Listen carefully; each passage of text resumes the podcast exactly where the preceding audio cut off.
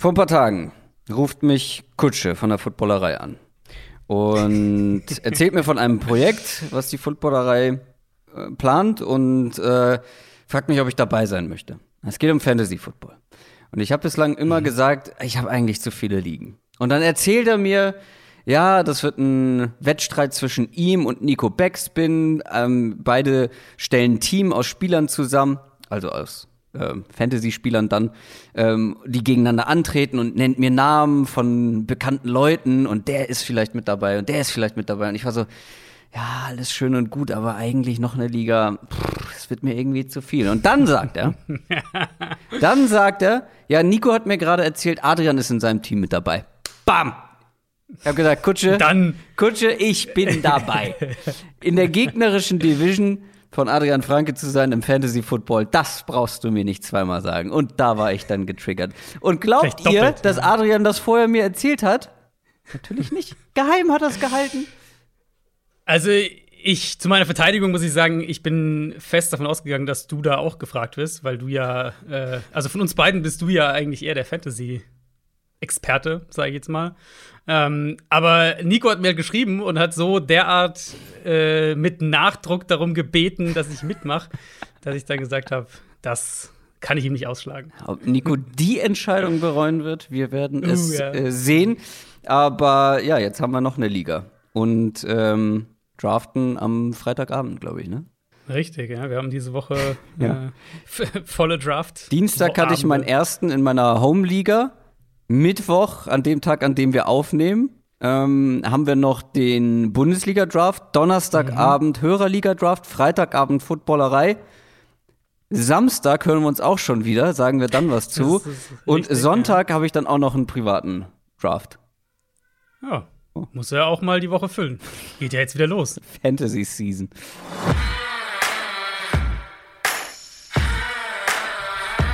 Down, Set, Talk. Der Football-Podcast mit Adrian Franke und Christoph Kröger.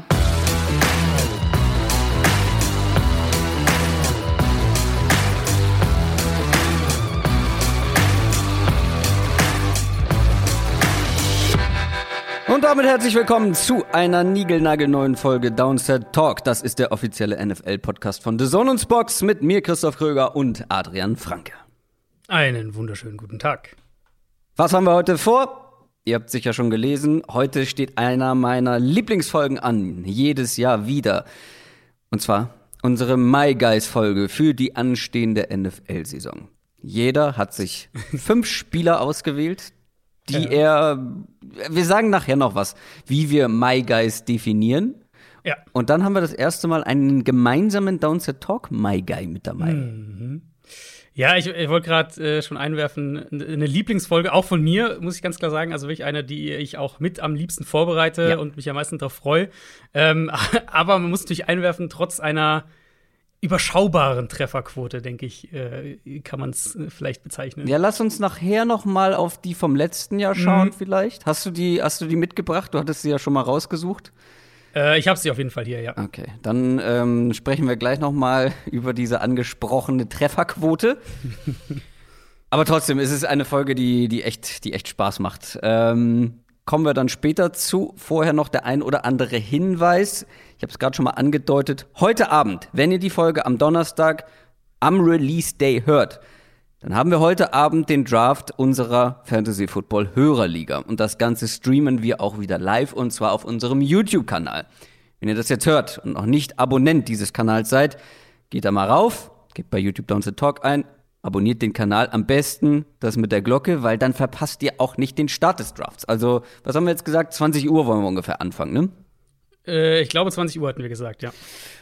Also, da unbedingt mit dabei sein. Und für alle Supporter bei Patreon gibt es auch eine neue College-Update-Folge zusammen mit Jan Wegwert. Die hast du aufgenommen. Über was sprecht ihr? Genau, also wir hatten ja unsere große Saison-Preview schon, die, die gibt es ja schon länger jetzt auf Patreon, seit zwei Wochen, glaube ich. Das heißt, wenn ihr generell jetzt noch euch nicht auf die College-Saison eingestimmt habt äh, oder was zu den Top-Teams, Top-Spielern und so weiter hören wollt, das gibt's alles da. Das ist auch die, die längere Folge.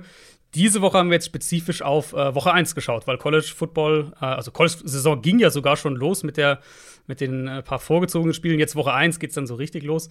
Und ähm, da schauen wir auf die drei Top-Spiele im Prinzip von dem äh, ersten Spieltag. Findet ihr bei Patreon oder auf unserer Homepage oder über unsere Homepage www.downsettalk.de slash support. News aus der NFL. Da haben wir ganzes, eine ganze Menge, weil es waren Kadercuts angesagt diese Woche. Am Dienstagabend deutscher Zeit müsste das gewesen sein. Plus es gab mhm. noch ein paar andere interessante Neuigkeiten. Fangen wir mal bei den Patriots an. Das war die größte Geschichte eigentlich der vergangenen Woche. Und zwar gibt es da eine Quarterback-Entscheidung. Die Patriots haben nämlich Cam Newton gecuttet. Aber wir sprechen in dieser Folge nicht wirklich noch irgendwie drüber, weil wir haben schon drüber gesprochen und zwar am Dienstag. Wir haben einen Downset Short veröffentlicht. Wer das noch nicht gehört hat, kann das ähm, kann jetzt Pause drücken, das nachholen und dann wieder zurückkommen. Da haben wir ausführlich darüber gesprochen, was bedeutet das für die Patriots, was bedeutet das für Cam Newton und vor allem, was bedeutet das für Mac Jones. Aber das war nicht das Einzige. Wichtige bei den Patriots, denn eine schlechte Nachricht gibt Stefan Gilmore. Der Star Cornerback wird mindestens die ersten sechs Spiele verletzungsbedingt verpassen. Was ist passiert?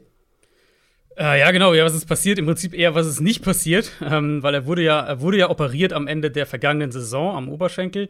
Und die Frage war eben, wird er rechtzeitig fit? Mhm. Und die Antwort ist jetzt ganz offensichtlich nein. Die Patriots äh, halten ihn auf der äh, PUP-Liste, also die Physically Unable to Perform-Liste. Ähm, auf der wird ja auch in die Saison gehen. Auf der wir beide dauerhaft äh, stehen. Auf der, auf der, wir quasi die ganze Saison über sind. Ja. Ähm, na, wir werden noch mehr solcher Fälle heute haben, auch prominente Namen. Deswegen vielleicht ganz kurz erklärt, also wenn ein Spieler eben auf der PUP-Liste steht, ähm, wenn die, diese 53-Mann-Kader-Deadline kommt, also der erste äh, offizielle Kader sozusagen verkündet wird, dann beansprucht er zwar keinen Kaderplatz, also Stephon Gilmore beispielsweise zählt jetzt nicht gegen diesen 53 Mann, äh, dieses 53 Mann Limit bei den Patriots, aber dafür kann er eben auch frühestens nach sechs Spielen aktiviert werden. Deswegen äh, mindestens sechs Spiele äh, wird er verpassen. Und ich meine, die Patriots, äh, wir werden ja heute noch über die Patriots Front äh, sprechen. Ähm, mm. das setzt die aber natürlich noch mehr unter Druck, ja. weil äh, klar, JC Jackson ist gut, mh, aber ich vermute, jetzt ist Jalen Mills, dein zweiter Outside Corner. Mm. Das ist natürlich zu Stephon Gilmore doch ein deutlicher Drop-Off. Ähm, Patriots haben noch, das kann man hier vielleicht auch noch mit dazu packen. Äh, Patriots haben ja auch noch kurz vor der Deadline für Sean Wade getradet. Das war der Fünftrunden-Pick der Ravens in diesem Jahr. Ähm, hatte 2020 eine relativ bittere College-Saison, nachdem er eigentlich im Jahr davor ziemlich gehypt war. Der kann auch innen und außen spielen. Also vielleicht dann eher auch ein Kandidat, den wir in den ersten Wochen der Saison noch sehen werden bei den Patriots. Kommen wir zu den Packers. Da gibt es auch eine schlechte Nachricht, denn David Bakhtiari äh, wird auch die ersten sechs Spiele mindestens verpassen. Genau, also gleiche Situation eben äh, wie, wie auch von Gilmore, auch äh, David Bakhtiari auf der Pub-Liste, ähm, sprich die ersten sechs Spiele mindestens raus. Ich habe mir mal den Schedule angeschaut für die Packers. Also auch bei Bakhtiari ist es ja eben Kreuzbandriss. In seinem Fall war es ein Kreuzbandriss und er ist halt nicht rechtzeitig fit geworden. Jetzt kriegt er die Zeit, um sich auszukurieren und zählt währenddessen eben nicht gegen das Kaderlimit. Ähm, ich habe mir den Schedule mal angeschaut. Also Packers spielen schon einige gefährliche Pass-Rush-Defenses in der Zeit. Äh, New Orleans natürlich gleich zum Start. Dann San Francisco ist dabei in den ersten sechs Spielen. Pittsburgh ist dabei. Ähm, Chicago ist auch dabei. Also ja, das wird schon spannend, wie diese Packers Offense ohne Bakhtiari, äh, ohne natürlich auch Corey Lindsley, den Center, den sie in der Free Agency verloren haben, wie die Offense da funktioniert. Hm, ich vermute mal, dass sie Elton Jenkins auf Left Tackle mhm. stellen. Das ist so der, äh, der andere Superstar Offensive Lineman, der äh, in Green Bay, der vielleicht noch nicht ganz das Standing wie Bakhtiari hat, aber der halt echt alles spielen kann, Tackle, Guard und, und Center. Ähm, aber dann wird natürlich, also wenn er rausrückt, wird natürlich die Interior Line wackeliger, weil eigentlich wäre im Idealfall dann die linke Seite ist eben Bakhtiari links auf Tackle und, und Elton Jenkins daneben auf Guard. Und wenn du jetzt Jenkins rausziehst, wird natürlich die Interior Line wackeliger. Äh, und da bin ich mal gespannt, ob man das dann auch im, im Spiel der Offense und äh, im Spiel von Aaron Rodgers merkt. 2021 wird ebenfalls nicht das Jahr, in dem Equinemius St. Brown seinen großen Durchbruch bei den Packers hat. Denn die Packers haben ihn entlassen und nicht nur ihn, auch Devin Funches, der, wenn mhm. mich nicht alles täuscht, jetzt über ein Jahr bei den Packers war, aber kein einziges Spiel gemacht hat. Ja, genau. Ähm, genau so ist es bei Funches. Ähm, haben natürlich einfach neue Receiver-Optionen dazugeholt, haben wir auch äh, viel drüber gesprochen. Amari Rogers, mhm. Randall Cobb. Funches hatten sie zuerst dann auf Injured Reserve gesetzt äh, mit seiner Oberschenkelverletzung. Dann haben sie sich auf so ein ähm, Injury Settlement geeinigt. Damit wird er dann sozusagen entlassen aus dem Kader, kann dafür halt bei einem anderen Team wieder unterkommen. Na, normalerweise, wenn du auf Injured Reserve mhm. in die Saison gehst, mhm. kannst du ja nicht mehr aktiviert werden. Ähm, genau, und EQ St. Brown, das hatte sich auch abgezeichnet, muss man sagen, über das Camp. Der hat eine Zeit lang auch verletzt gefehlt. Äh, du hast eine relativ klare Top 5 in Green Bay mit Adams, Lazard, Rogers, Cobb und, und Valdez Scantling. Und dahinter ist halt eh nicht so wahnsinnig viel Platz. Und St. Brown hat, glaube ich, muss man so klar sagen, hat einfach nicht genug gezeigt, um nee. noch diesen sechsten Platz zu bekommen. Bei den Cardinals war auch was los und ähm, ja, ein bisschen verwirrende Situation rund um Malcolm Butler, den Cornerback, auf den ja auch du große Hoffnung gesetzt hast, was die Cardinals Defense angeht.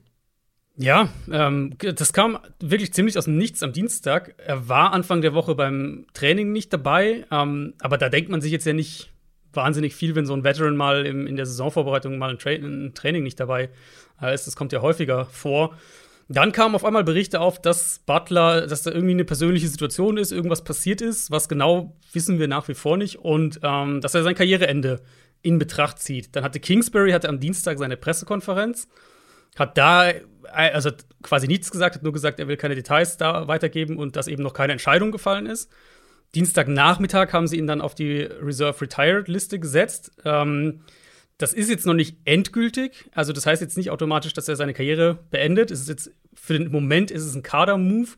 Ähm, aber wir müssen halt jetzt erstmal davon ausgehen, dass er nicht spielen wird. Er könnte davon wieder aktiviert werden und dann eben den Kaderplatz wieder einnehmen. Aber für den Moment müssen wir davon ausgehen, dass er nicht spielen wird.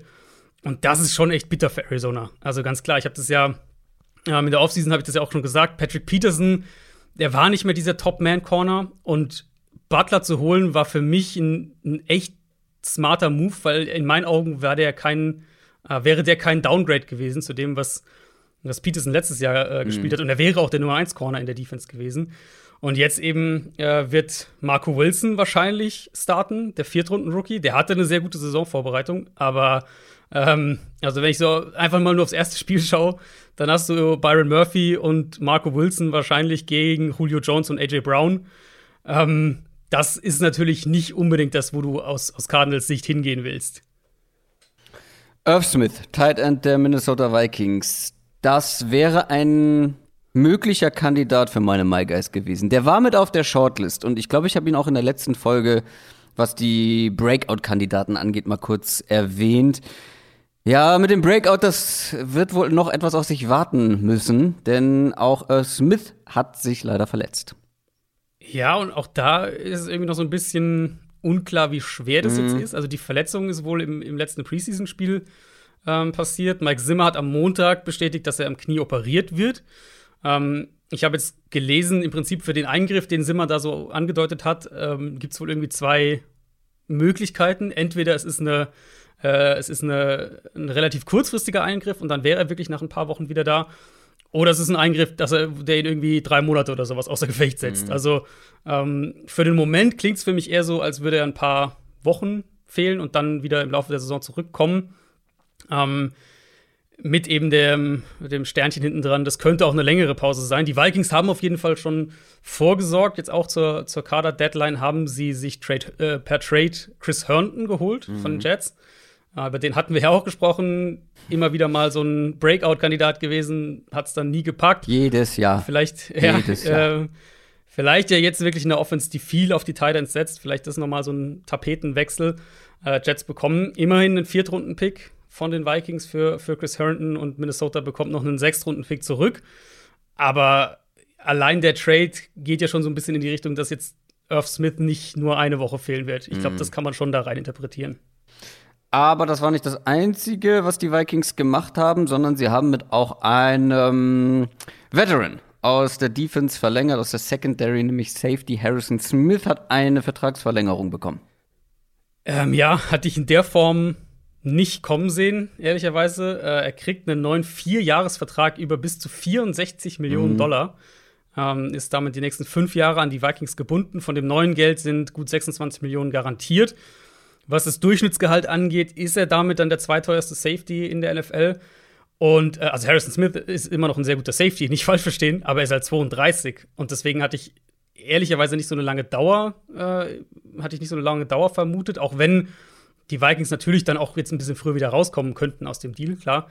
Äh, trotzdem, die Vertragslaufzeit hatte ich nicht erwartet. Gleichzeitig vielleicht auch von den Vikings so ein bisschen die, die Prävention, den Vertrag ähm, zu machen, bevor ein Tyron Matthew in Kansas City nachzieht, bevor ein Jesse Bates bei den Bengals nachzieht. Das sind ja dann die nächsten, äh, die nächsten teuren Safety-Deals, die wahrscheinlich bald anstehen werden. Dann gibt es noch ein paar kleinere News. Michael Thomas zum Beispiel, das ist eigentlich ja nur eine Formalie. Wir sind ein bisschen davon ausgegangen, der wird die ersten sechs Spiele jetzt auch ganz sicher verpassen. Genau, auch er, äh, wie, wie Bakhtiari, wie Gilmore, äh, steht auf der Pub-Liste, fehlt die ersten sechs Wochen mindestens. Also da die Receiver-Gruppe ähm, für den Moment, von der wir äh, schon ausgegangen waren, Marcus Callaway, Traquan Smith, Lil Jordan Humphrey, das sind so die Spieler, auf die es äh, erstmal ankommen wird, wobei man natürlich auch sagen muss, und da ähm, sind wir jetzt vom Timing, haben wir einfach ein bisschen Pech, aber am Mittwoch wird ja noch das äh, Waiver Wire durchlaufen mhm. nach den ganzen Cuts. Da kann es natürlich sein, dass ein Receiver noch in New Orleans auch landet. Wer auf jeden Fall in New Orleans jetzt da den Quarterback ist, ist James Winston. Wir haben es, glaube ich, in der letzten Folge ja nach der Preseason-Vorstellung äh, vermutet. Du warst sowieso die ganze Zeit dafür, aber jetzt ist es halt auch offiziell, dass ja. er der Starting Quarterback der Saints sein wird. Genau. Ich glaube, müssen wir gar nicht mehr viel zu sagen. Also, nee. dass Taysom Hill dir die Rushing Upside gibt, das wissen wir alle. Aber ich habe eben immer gesagt, wenn, wenn Sean Payton seine Passing Offense spielen will, dann muss es eigentlich Winston sein. Das hat die Preseason halt auch unterstrichen. Und, äh, und Payton hat auch schon gesagt, dass, dass Taysom Hill wieder ja, diese flexible Rolle eben einnehmen wird. Sprich, ich vermute, wir werden wieder seine Packages mehr in der Offense sehen, aber ihn halt nicht als, als mhm. Starter. Ähm, ob das dann irgendwie vielleicht noch ein bisschen mehr wird als mit Breeze, vielleicht Taysom Hill noch mehr irgendwie in der Red Zone oder sowas, dann das könnte ich mir absolut vorstellen. Aber ich denke, es ist die richtige Entscheidung, das so rum zu regeln. Der lang erwartete Trade von Gardner Minshew ist über die Bühne gegangen. Er geht von den Jaguars zu den Eagles nach Philadelphia. Ja, irgendwie ein merkwürdiger Trade. Ähm, zumindest aus Jaguars Sicht, weil sie nur einen Sechstrunden-Pick bekommen, der maximal ein Fünftrunden-Pick werden kann, falls Minshu in drei Spielen je mindestens 50 Prozent der Plays mitmacht. Ähm, also klar, Trevor Lawrence ist der Starter. Das wussten wir alle schon lange, auch wenn die Jaguars sich äh, lange Zeit gelassen haben, das zu verkünden. Aber da hätte ich Minshu fast eher als Backup und, und vielleicht Trade-Option während der Saison noch behalten. Mhm äh, statt ihn so günstig abzugeben. Jetzt ist äh, CJ Beathard ist jetzt der Backup hinter Lawrence. Aus Eagles Sicht finde ich den Trade richtig gut. Mhm, günstig, gibt dir einen gewissen Floor hinter Jalen Hurts, falls das schief gehen sollte. Und du kannst dann halt, du kannst Minshew die nächsten, äh, nächstes Jahr immer noch in eine mögliche Trade-Pakete wieder einbauen, falls du äh, ihn dann wieder abgeben willst. Bei den Indianapolis Colts herrscht Chaos so kurz vor der Saison. Ich glaube nicht, dass ich damit übertreibe, weil da ist einiges los. Also, T.Y. Hilton hat man auf unbestimmte Zeit verloren, weil, ähm, weil nach wie vor angeschlagen oder wieder angeschlagen. Und dann gibt es ja noch ein paar Leute, die jetzt auf der Corona-Liste, auf der Covid-19-Liste stehen. Was ist da alles passiert?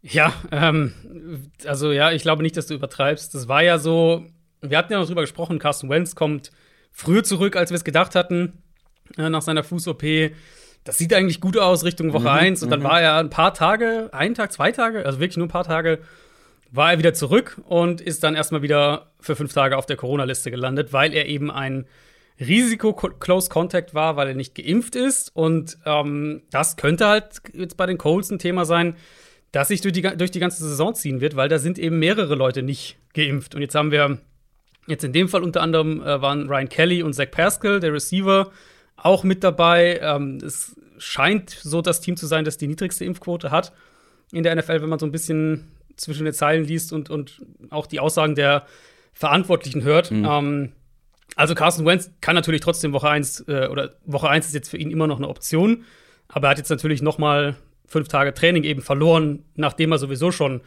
einen, einen Monat raus war mit der, mit der OP. Ja, und T.Y. Hilton, das er hat sich wohl im Training am äh, vergangenen Mittwoch verletzt, kam aber dann auch noch mal zurück. Deswegen bisschen unklar noch. Ähm, es ist wohl eine Verletzung im Hals-Wirbelsäulenbereich, aber es ist auch das nicht ganz klar. Äh, Frank Reich hat nur gesagt, dass er einige Spiele verpassen wird. Aber bei solchen Verletzungen kann sich natürlich auch immer länger hinziehen. Das haben wir auch schon oft genug gesehen. Deswegen, also ich würde jetzt mal Tibor Hilton die ersten paar Saisonspiele nicht auf dem Feld erwarten und da mal gucken, wie lange er braucht, um wieder fit zu sein. Die Jets hatten ja ursprünglich Carl Lawson für ihre Defensive Line angedacht als, als Führungsspieler sozusagen. Der hat sich dann verletzt und dann hat man geguckt, hm, wen können wir als Ersatz holen? um es einfach zu halten, nehmen wir jemanden, der genauso heißt, nämlich Shaq Lawson. Den haben sie sich Trikots äh, wieder verwerten einfach. Ja, genau, praktisch, günstig, perfekt. Äh, Shaq Lawson ist jetzt bei den Jets, kommt von den Texans per Trade.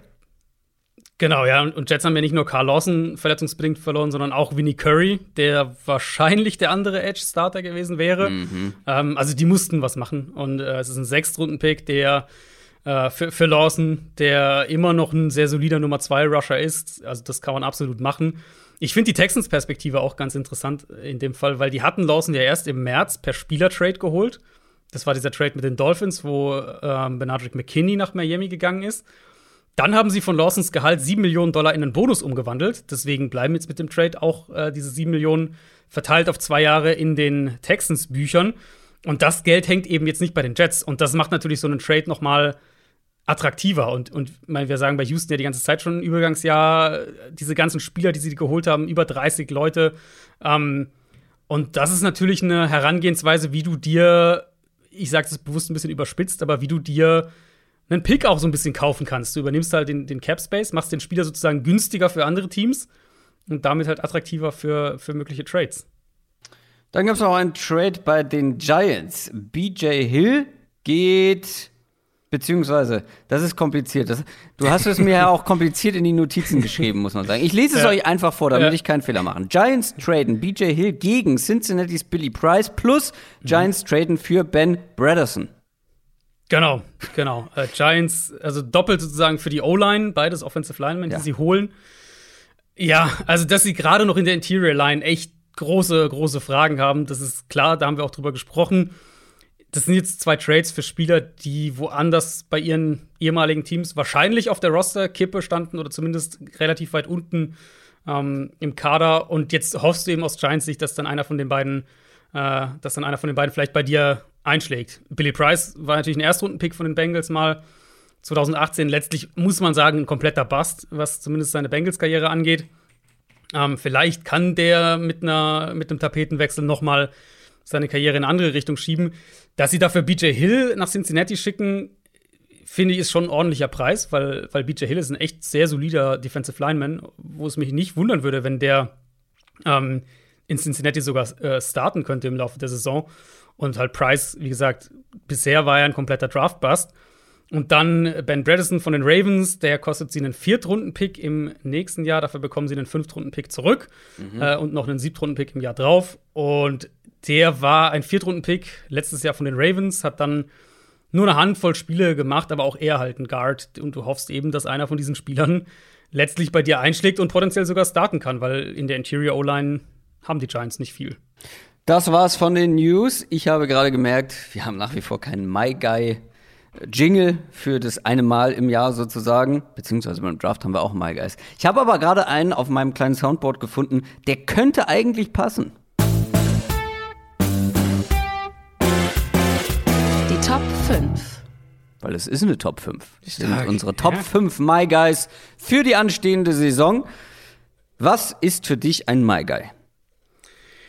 Ja, äh, gute Frage. Ich, die Diskussion haben wir glaube ich, also nicht wir unter uns, ich glaube, wir sind uns einigermaßen einig, aber ähm, mit Hörern, äh, zumindest ich habe das häufiger dann in, äh, in verschiedener Variante als Feedback.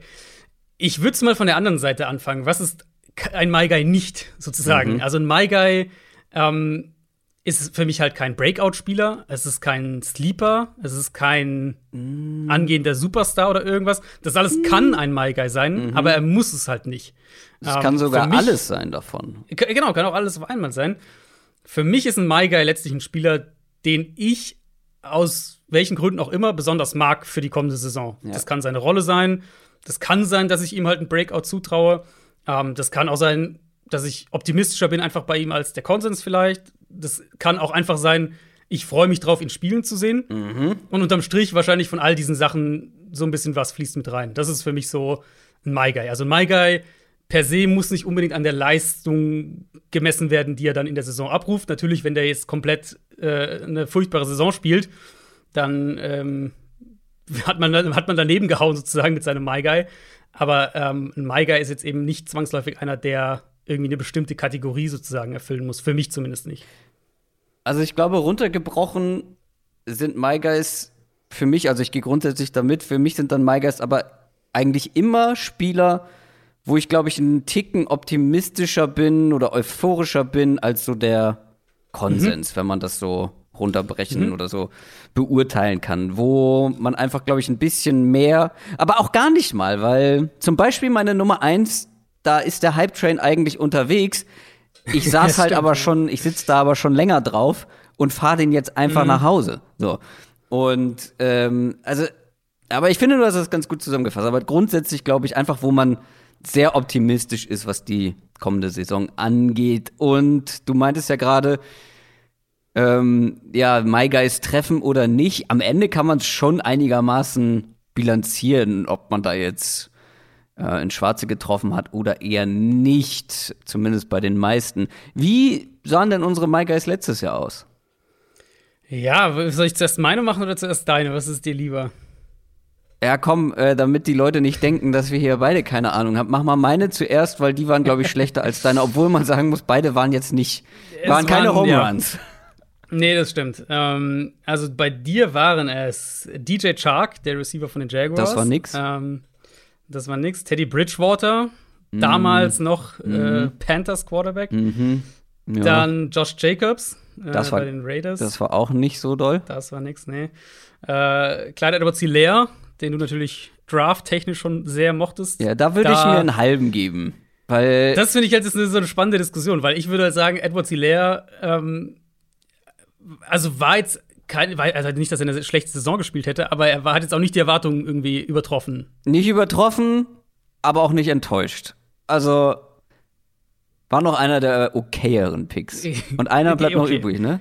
Genau, und dann hattest du noch äh, Terry McLaurin, der Ja. am ehesten vielleicht Ja. ein Treffer war, aber bei ihm muss man halt sagen, er war halt, äh, also seine, seine Rookie-Saison war ihn halt in, in, in verschiedenen Bereichen, war er halt einfach besser noch. Ja. Deswegen, genau. Ja, auch da habe ich, äh, gebe ich zu, etwas mehr erwartet, auch wenn ich das jetzt nicht als, als Flop ähm, Nee, bezeichnen würde. genau. Aber ja, Genau. das, da war mehr drin, sagen wir mal so. Und deine?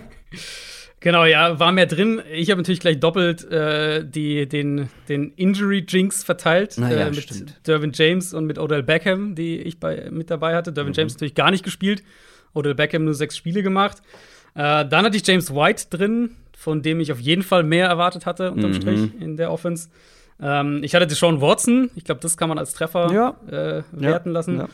Und ich hatte Kyler Murray, das wäre vielleicht so ein halber Treffer. Der war Ja, auf jeden so Fall ähnlich- deutlich besser, aber äh, Ja. also als als Rookie, aber wahrscheinlich hatten manche sogar noch mehr Erwartungen an ihn. Also, das ist nicht die beste Ausbeute bei MyGuys. Äh, nee, nee. Äh, ich weiß nicht, hast du deinen Ansatz ein bisschen verändert? Ich glaube, ich bin dieses Jahr vielleicht sogar noch ein bisschen mehr in die Richtung äh, Spieler, auf die ich mich einfach nur freue, gegangen. Mhm. Äh, pff, Bisschen, glaub ich- nee, ja, ich glaube, ich habe meinen Ansatz nicht so großartig verändert. Okay. ähm, weil ich hatte auch mal gute MyGuys, glaube ich.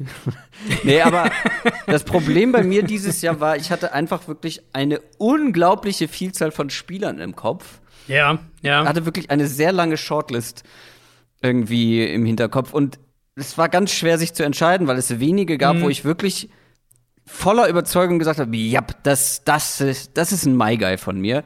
Es gab Mhm. dann welche und am Ende bin ich mit meiner Liste auch einigermaßen zufrieden, aber Carl Lawson zum Beispiel, äh, habe ich eben schon erwähnt, Ja. der wäre safe da drauf gewesen. Hat sich verletzt. Irv Smith habe ich auch schon erwähnt. Der war auch in der Überlegung. Hat sich verletzt. Und dann habe ich das Problem gehabt, dass wir ja letztes Jahr über diese My Guy, äh, über die Breakout-Kandidaten und Überraschungskandidaten oder so gesprochen haben. Daniel Mooney und Damien Harris zum Beispiel wären auch zwei gewesen, die ich hier, glaube ich, mit raufgenommen hätte, wenn wir sie nicht letzte Woche besprochen hätten. Und das wäre dann irgendwie langweilig gewesen, äh, mhm. weil ich hätte euch nichts Neues erzählt oder nichts anderes als letzte Woche. Dementsprechend habe ich die dann auch rausgelassen. Und dann wurde es halt teilweise schon ein bisschen dünn. Soll ich einfach mal mit meiner äh, Nummer 5 starten? Also wir haben sie Sehr wieder gerne. so ein bisschen gerankt im mhm. Sinne von, wie sicher sind wir uns ungefähr? Also ähm, meine Nummer eins, da bin ich mir quasi, da bin ich am euphorischsten. Genau. Bei meiner genau, Nummer fünf eher weniger. Trotzdem finde ich den sehr spannend. Einstiegsfrage: Was haben Spieler wie Jamie Collins, Trey Flowers oder auch Calvin Neu gemeinsam? Jamie Collins, die haben alle mal bei den Patriots gespielt. Wie gut waren sie bei den Patriots? Besser als irgendwo sonst. So, das waren Spieler, die in der Defense, beziehungsweise in der Front der Belichick Defense richtig aufgeblüht sind, so richtig gut waren. Mein Nummer 5 Meiger ist Matthew Judon. Hm.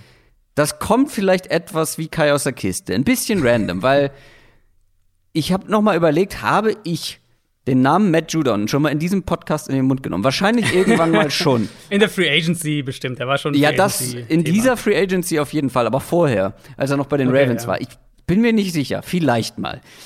Das ist ein Spieler, der, wie ich finde, obwohl er gute Leistung gebracht hat, permanent so ein bisschen unterm Radar fliegt. Vielleicht liegt es daran, dass er ein Fünf-Runden-Pick war oder dass er halt einer von vielen war in dieser Ravens-Defense, in der guten Ravens-Defense.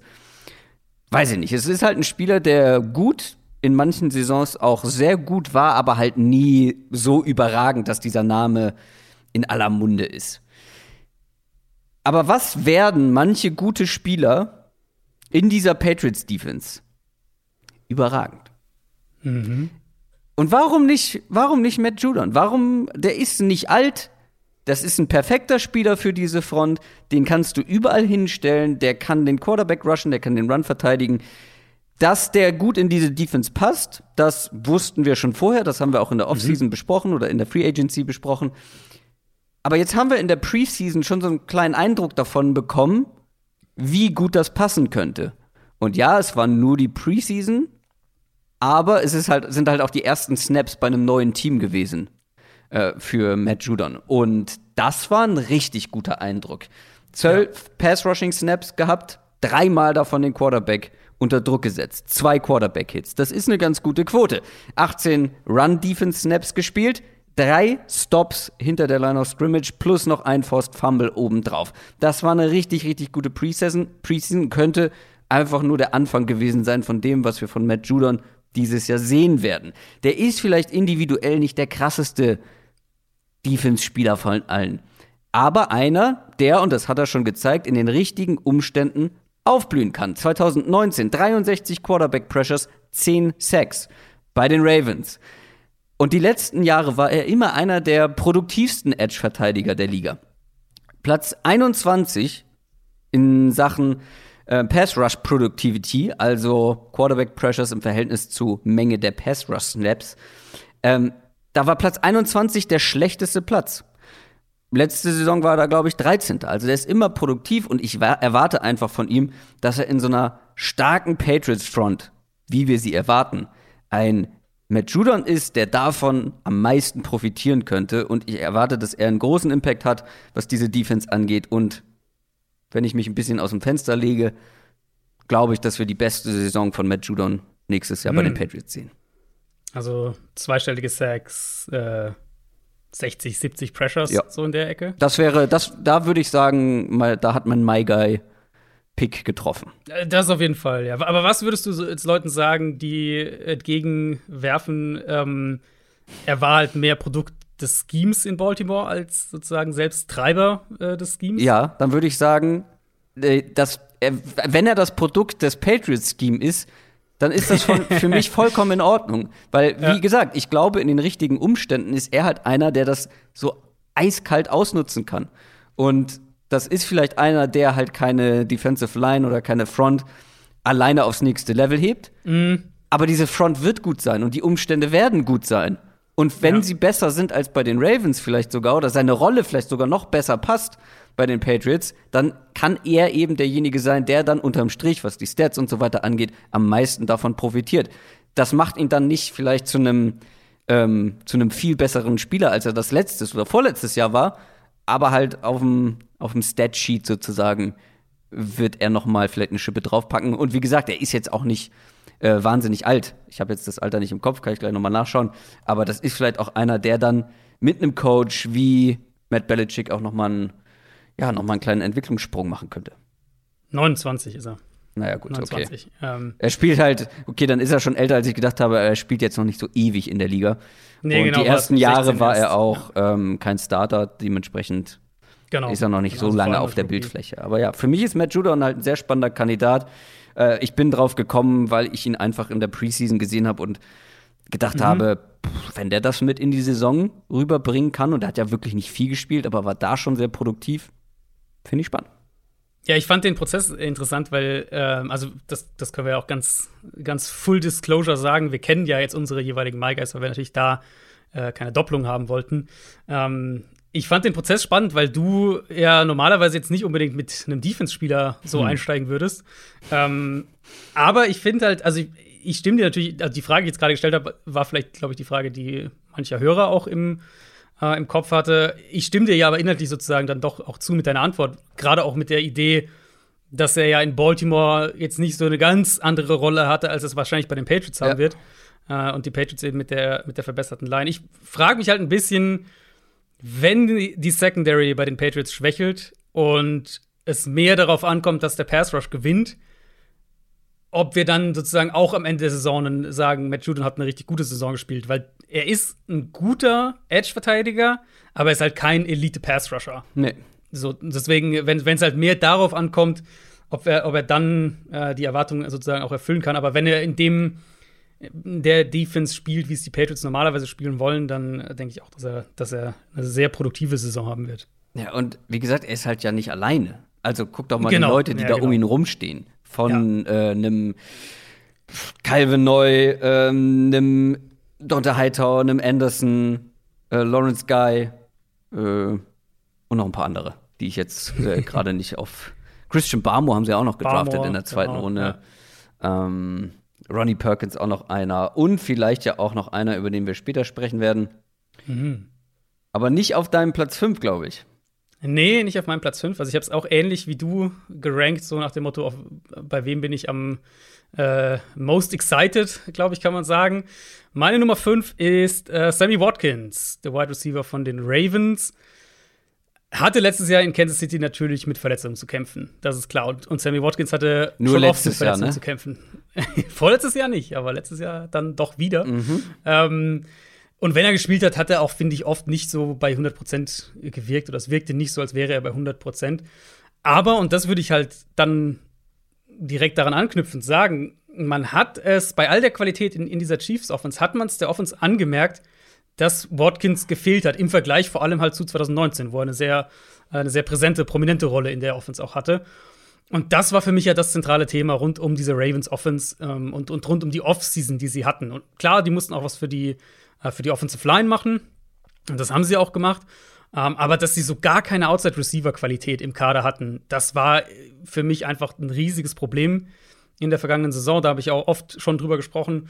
Mm, Jetzt fällt Rashad Bateman erstmal aus. Marquise Brown könnte ich mir auch noch mehr im Slot vorstellen, als er das letztes Jahr gespielt hat. Und der hat jetzt natürlich auch sehr lange gefehlt. Der war ja wochenlang nicht im Training in der Saisonvorbereitung. Und Watkins ist halt für mich echt so der Spieler, auf den ich da in dieser Rolle äh, in Baltimore hoffe. Und dann habe ich halt überlegt, okay, aber Watkins jetzt als Nummer 1 Receiver, naja, wie, wie sieht das dann aus? Aber wenn man so ein bisschen runterbricht, in gewisser Weise ist er ja auch nur die dritte Option, wenn auch auf eine andere Art und Weise, als es bei den Chiefs der Fall war. Aber Option 1 in Baltimore ist, äh, ist Lamar Jackson und das Run-Game. Ähm, Option 2 ist Mark Andrews in der Mitte des Feldes mit Marquise Brown wahrscheinlich noch mit in der Rechnung, der ja auch eben eher, also der spielt zwar viel außen auch als Receiver, aber seine Catches kommen meistens in der Mitte. Mm, Und dann kommt eben Watkins für mich. Und ich vermute, dass er dementsprechend im Vergleich sehr viele 1 gegen 1 Matchups bekommt, wo halt der, der, der Corner ohne Safety-Hilfe auskommen muss, weil der Safety entweder in der Mitte des Feldes gebraucht wird oder in der Box gebraucht wird. Und was wir so vom, vom Ravens Camp gehört haben, war echt positiv bei Watkins. Er kennt äh, Er kennt auch Greg Roman, den Offensive Coordinator, die waren schon in Buffalo zusammen. Mm. Und dann habe ich mir die 2019er Saison von Watkins nochmal angeschaut in Kansas City. Da hat er äh, über 50 Catches, knapp 700 Yards in der Regular Season, dann nochmal richtig starke Playoffs draufgepackt. Die Ravens hatten letztes Jahr in der Regular Season keinen 800-Yard-Receiver, dafür eben Andrews und Brown beide über 700. Und ich glaube, dass Watkins in der Offense, ähm, dass er einmal die Offense noch deutlich mehr öffnen kann, auch dann was das Run-Game angeht. Aber dass er halt auch echt der dritte Receiver dann in der Offense sein kann, der in der kommenden Saison über äh, 700 Receiving Yards geht. Ja, ich bin vielleicht dazu Fantasy Football geprägt, aber Sammy Watkins ist halt ein Pain in the Ass für alle Fantasy Football Spieler die letzten das, Jahre über gewesen, ja. weil und mhm. das das lässt mich aber auch jetzt mal weg von Fantasy Football auch im Real Life so ein bisschen zögern bei ihm. Er ist halt ein Spieler, der hat richtig gute Spiele, wo er extrem wichtig ist und dann aber auch wieder komplett abtaucht. Mhm. Eine Woche, zwei Wochen. Ich habe gerade noch mal geguckt. Die 2019er Saison war unterm Strich ja richtig gut bei, bei den Chiefs. Ja, aber da gab es Spiele, also gerade mhm. die Playoffs waren natürlich, äh, inklusive Super Bowl, waren natürlich richtig stark. Ähm, und dann gab es ein Spiel wie, also ein Großteil seiner Yards hat er am allerersten Spiel gemacht mit fast 200 Receiving ja. Yards. Dann hatte er sonst kein Spiel mehr über ähm, 80 Receiving Yards in der ganzen mhm. Saison bis zu den Playoffs dann. Beziehungsweise noch weniger. Da gab es Spiele, da hat er kein einziges Target gesehen, keinen einzigen Catch gehabt kaum Yards, ähm, war komplett irrelevant und dann dreht er halt wieder auf in den, in den Playoffs. Und das ist so meine Befürchtung grundsätzlich auch bei ihm. Ich glaube schon, dass der richtig starke Spiele bei den Ravens haben kann. Aber dann halt auch wieder ein paar Spiele komplett abtaucht. Ich glaube, wir sehen keinen konstant guten und ähm, ja, keinen konstanten Sammy Watkins, der diese Offense wirklich Spiel für Spiel, Woche für Woche mehr oder weniger trägt. Muss er vielleicht auch nicht, ja, mhm, aber genau, ja. was die Frage ist halt, ab wann würdest du sagen, ja, das ist eine sehr erfolgreiche Saison für Sammy Watkins gewesen? Also ich bin bin ich komplett bei dir bei der Argumentation, das erwarte ich auch nicht von ihm, aber so der der Punkt für mich eben, wenn wir jetzt mal bei dieser 2019er Chiefs Saison als Vergleich bleiben, der Punkt ist halt, dass die Ravens das auch gar nicht von ihm brauchen, sondern du brauchst in meinen Augen halt diese paar Spiele, wo das andere, dein, deine Option 1 und 2 sozusagen eben nicht funktionieren. Bei den Chiefs waren Option 1 und 2 halt Tyreek Hill und Travis Kelsey. Bei den äh, Ravens ist es das Run-Game und der Tight End dann eher. Aber wenn die halt nicht funktionieren, dass du dann einen Spieler hast, zu dem du gehen kannst und dass du einen Spieler hast, der Defenses wieder dazu zwingt, dich ähm, ausgeglichener zu verteidigen. Das sind halt so, so zwei Knackpunkte, glaube ich. Und also, jetzt, wenn wir jetzt sagen, ich habe ja gerade gesagt 700 Yards, wenn der von den 700 Yards irgendwie 500 über vier Spiele fängt und dann die anderen 300 über die restliche Saison, dann kann das halt trotzdem einen Value haben für diese Offense, weil vielleicht in den Spielen ist es der Unterschied zwischen Sieg und Niederlage und selbst wenn er in den anderen Spielen halt nicht so viele Bälle fängt, glaube ich eben trotzdem, dass allein dass Sammy Watkins da außen steht und halt nicht mal als Boykin äh, zum Vergleich vom mhm. letzten Jahr, dass das halt schon der Offense deutlich helfen wird. Deswegen Ehrlich gesagt, ich glaube, dass, der, dass die Saison für Sammy Watkins ein Erfolg wird, wenn er fit bleibt. also ich glaube, weil er, er glänzt bleibt, durch Anwesenheit, ähm, meinst du? Ja, äh, weil ich glaube, dann wird er halt diese, der wird dann ein paar Spiele haben, wo er explodiert. Deswegen für Fantasy würde ich ihn auch nicht empfehlen, weil hm. äh, weiß man halt nicht, Best welches Ball. Spiel es ist. Best Ball, ähm, da kann man ihn holen. Ja, genau. Aber ähm, für Real Football glaube ich, wird er ein wertvoller Teil von dieser Offense sein. Ja, ein Name, den ich so nicht erwartet hätte in deinen My Guys, gebe ich offen zu. Jetzt kommen wir zu meiner Nummer 4. Tradition ist Tradition. Ich bin eigentlich der Letzte, der einen großen Wert auf Tradition legt. Aber ja, bei man muss auch sagen, also unsere My Guys heute, ihr werdet es dann am Ende merken, sind äh, eigentlich auch völlig verquer. Also ja. eigentlich äh, von den Spielern her und den Positionen her ist es äh, völlig verquer. Ja, weil es wäre beinahe dazu gekommen, dass ich keinen einzigen Running Back dabei habe. Ich, der sonst eigentlich immer so ja. mindestens einen, meistens zwei Running Backs in den My Guys dabei hatte. Dieses Jahr wäre es fast passiert, dass ich nicht traditionell meinen Nummer 1 Rookie Running Back hier mit drin habe. Ja. Weil dieses Jahr war das wirklich unwahrscheinlicher als je zuvor, dass dieser Nummer 1 Rookie Running Back eine gute Saison haben wird. Und ich habe deswegen auch lange überlegt und sah lange danach aus, dass er halt hier kein Teil von wird, weil es hätte ihn nicht schlechter treffen können. Ultra weit gefallen im Draft, dann zu einem Team, das eh schon 100 Running Backs hat. Es gab die Debatte darüber, ob er überhaupt das Team schafft. Dann ist es eine Offense, die wahrscheinlich nicht mega gut sein wird. Aber die letzten Stunden haben den Unterschied für Kenneth Gainwell gemacht. Running Back der Philadelphia Eagles. Mein Nummer 4 My Guy. Denn der ist im 53er Kader der Eagles. Und das mhm. alleine ist, das ist ein Teil des Arguments. Er ist nämlich jetzt nur noch einer von drei Running Backs, die die Eagles mit in die Saison nehmen, nach den Cuts. Was für mich dann aber ausschlaggebend war, ist, dass die Eagles nicht, wie wir erwartet hätten, einen klassischen Goal-Line-Back mitnehmen. So einen physischen, Powerback. Wie äh, Karrion Johnson war da vorher dabei und John Howard. Die wurden beide gecuttet. Mitgenommen wurden Miles Sanders, Boston Scott und eben Kenneth Gainwell. Und in meinen Augen ist Kenneth Gainwell jetzt plötzlich die Nummer zwei in diesem Backfield der Eagles. Boston mhm. Scott, ja, auch ein interessanter Spieler, aber ganz ehrlich, A, der hatte genug Chancen, um sich zu beweisen, hat das vor allem als Runner nicht machen können, wenn dann als Receiver. Und das bedeutet für mich, dass, ich habe eben A gesagt, aber es folgte kein B. Egal. ähm, das bedeutet auf jeden Fall, dass bei jedem Ausfall von Miles Sanders Kenneth Gainwell der Ersatz ist in meinen Augen, vor allem als Runner. Und Miles Sanders ist nicht gerade das Paradebeispiel, was äh, äh, ja, Durability angeht. Der mhm. hat hier und da auch mal Spiele zugeschaut.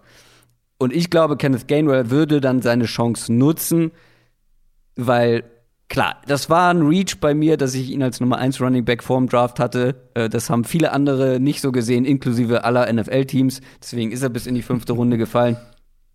Aber wenn man sich anguckt, was Kenneth Gainwell jetzt auch klar gegen Backups in der Preseason gemacht hat, dann gibt es Gründe, warum er jetzt der Nummer 2 Back bei den Eagles ist. Zumindest erwarte ich das. Weil er hat seine Chance auch in der Preseason genutzt. Guckt euch mal an, was der mit dem Ball macht, wenn er ihn bekommt. Und er hat ihn häufig bekommen. Der macht halt was Positives draus. Also nach dem Catch als Runner, ja, das ist seine große Stärke. Aber er hat mich halt auch wieder als Runner überzeugt, so wie im College. Das ist zwar ein sehr kleiner Back, aber ich finde, er nutzt einfach seine, seine geringe Größe zu einem Vorteil aus. Also ein super tiefer Schwerpunkt, die Richtungswechsel sind extrem schnell. Und dazu hat er halt eben was, was was vielen kleinen Running Backs fehlt, nämlich Geduld und Vision. Der versteht die Plays, der weiß, wo die Lücken aufgehen. Es gibt da zum Beispiel ein Play gegen die Jets, da denkt man, also es ist ziemlich nah an der Goal-Line und die Jets Defense zieht es eigentlich komplett nach innen und du denkst so, hä, bounce doch nach außen, da ist alles frei. Nee, er weiß, hier geht gleich eine kleine Tür auf, dann wartet er einen Bruchteil einer Sekunde und zack, Tür offen, er schlüpft da durch, Touchdown. Und zur Erinnerung, das ist der Spieler, weshalb Antonio Gibson Receiver im College spielen musste.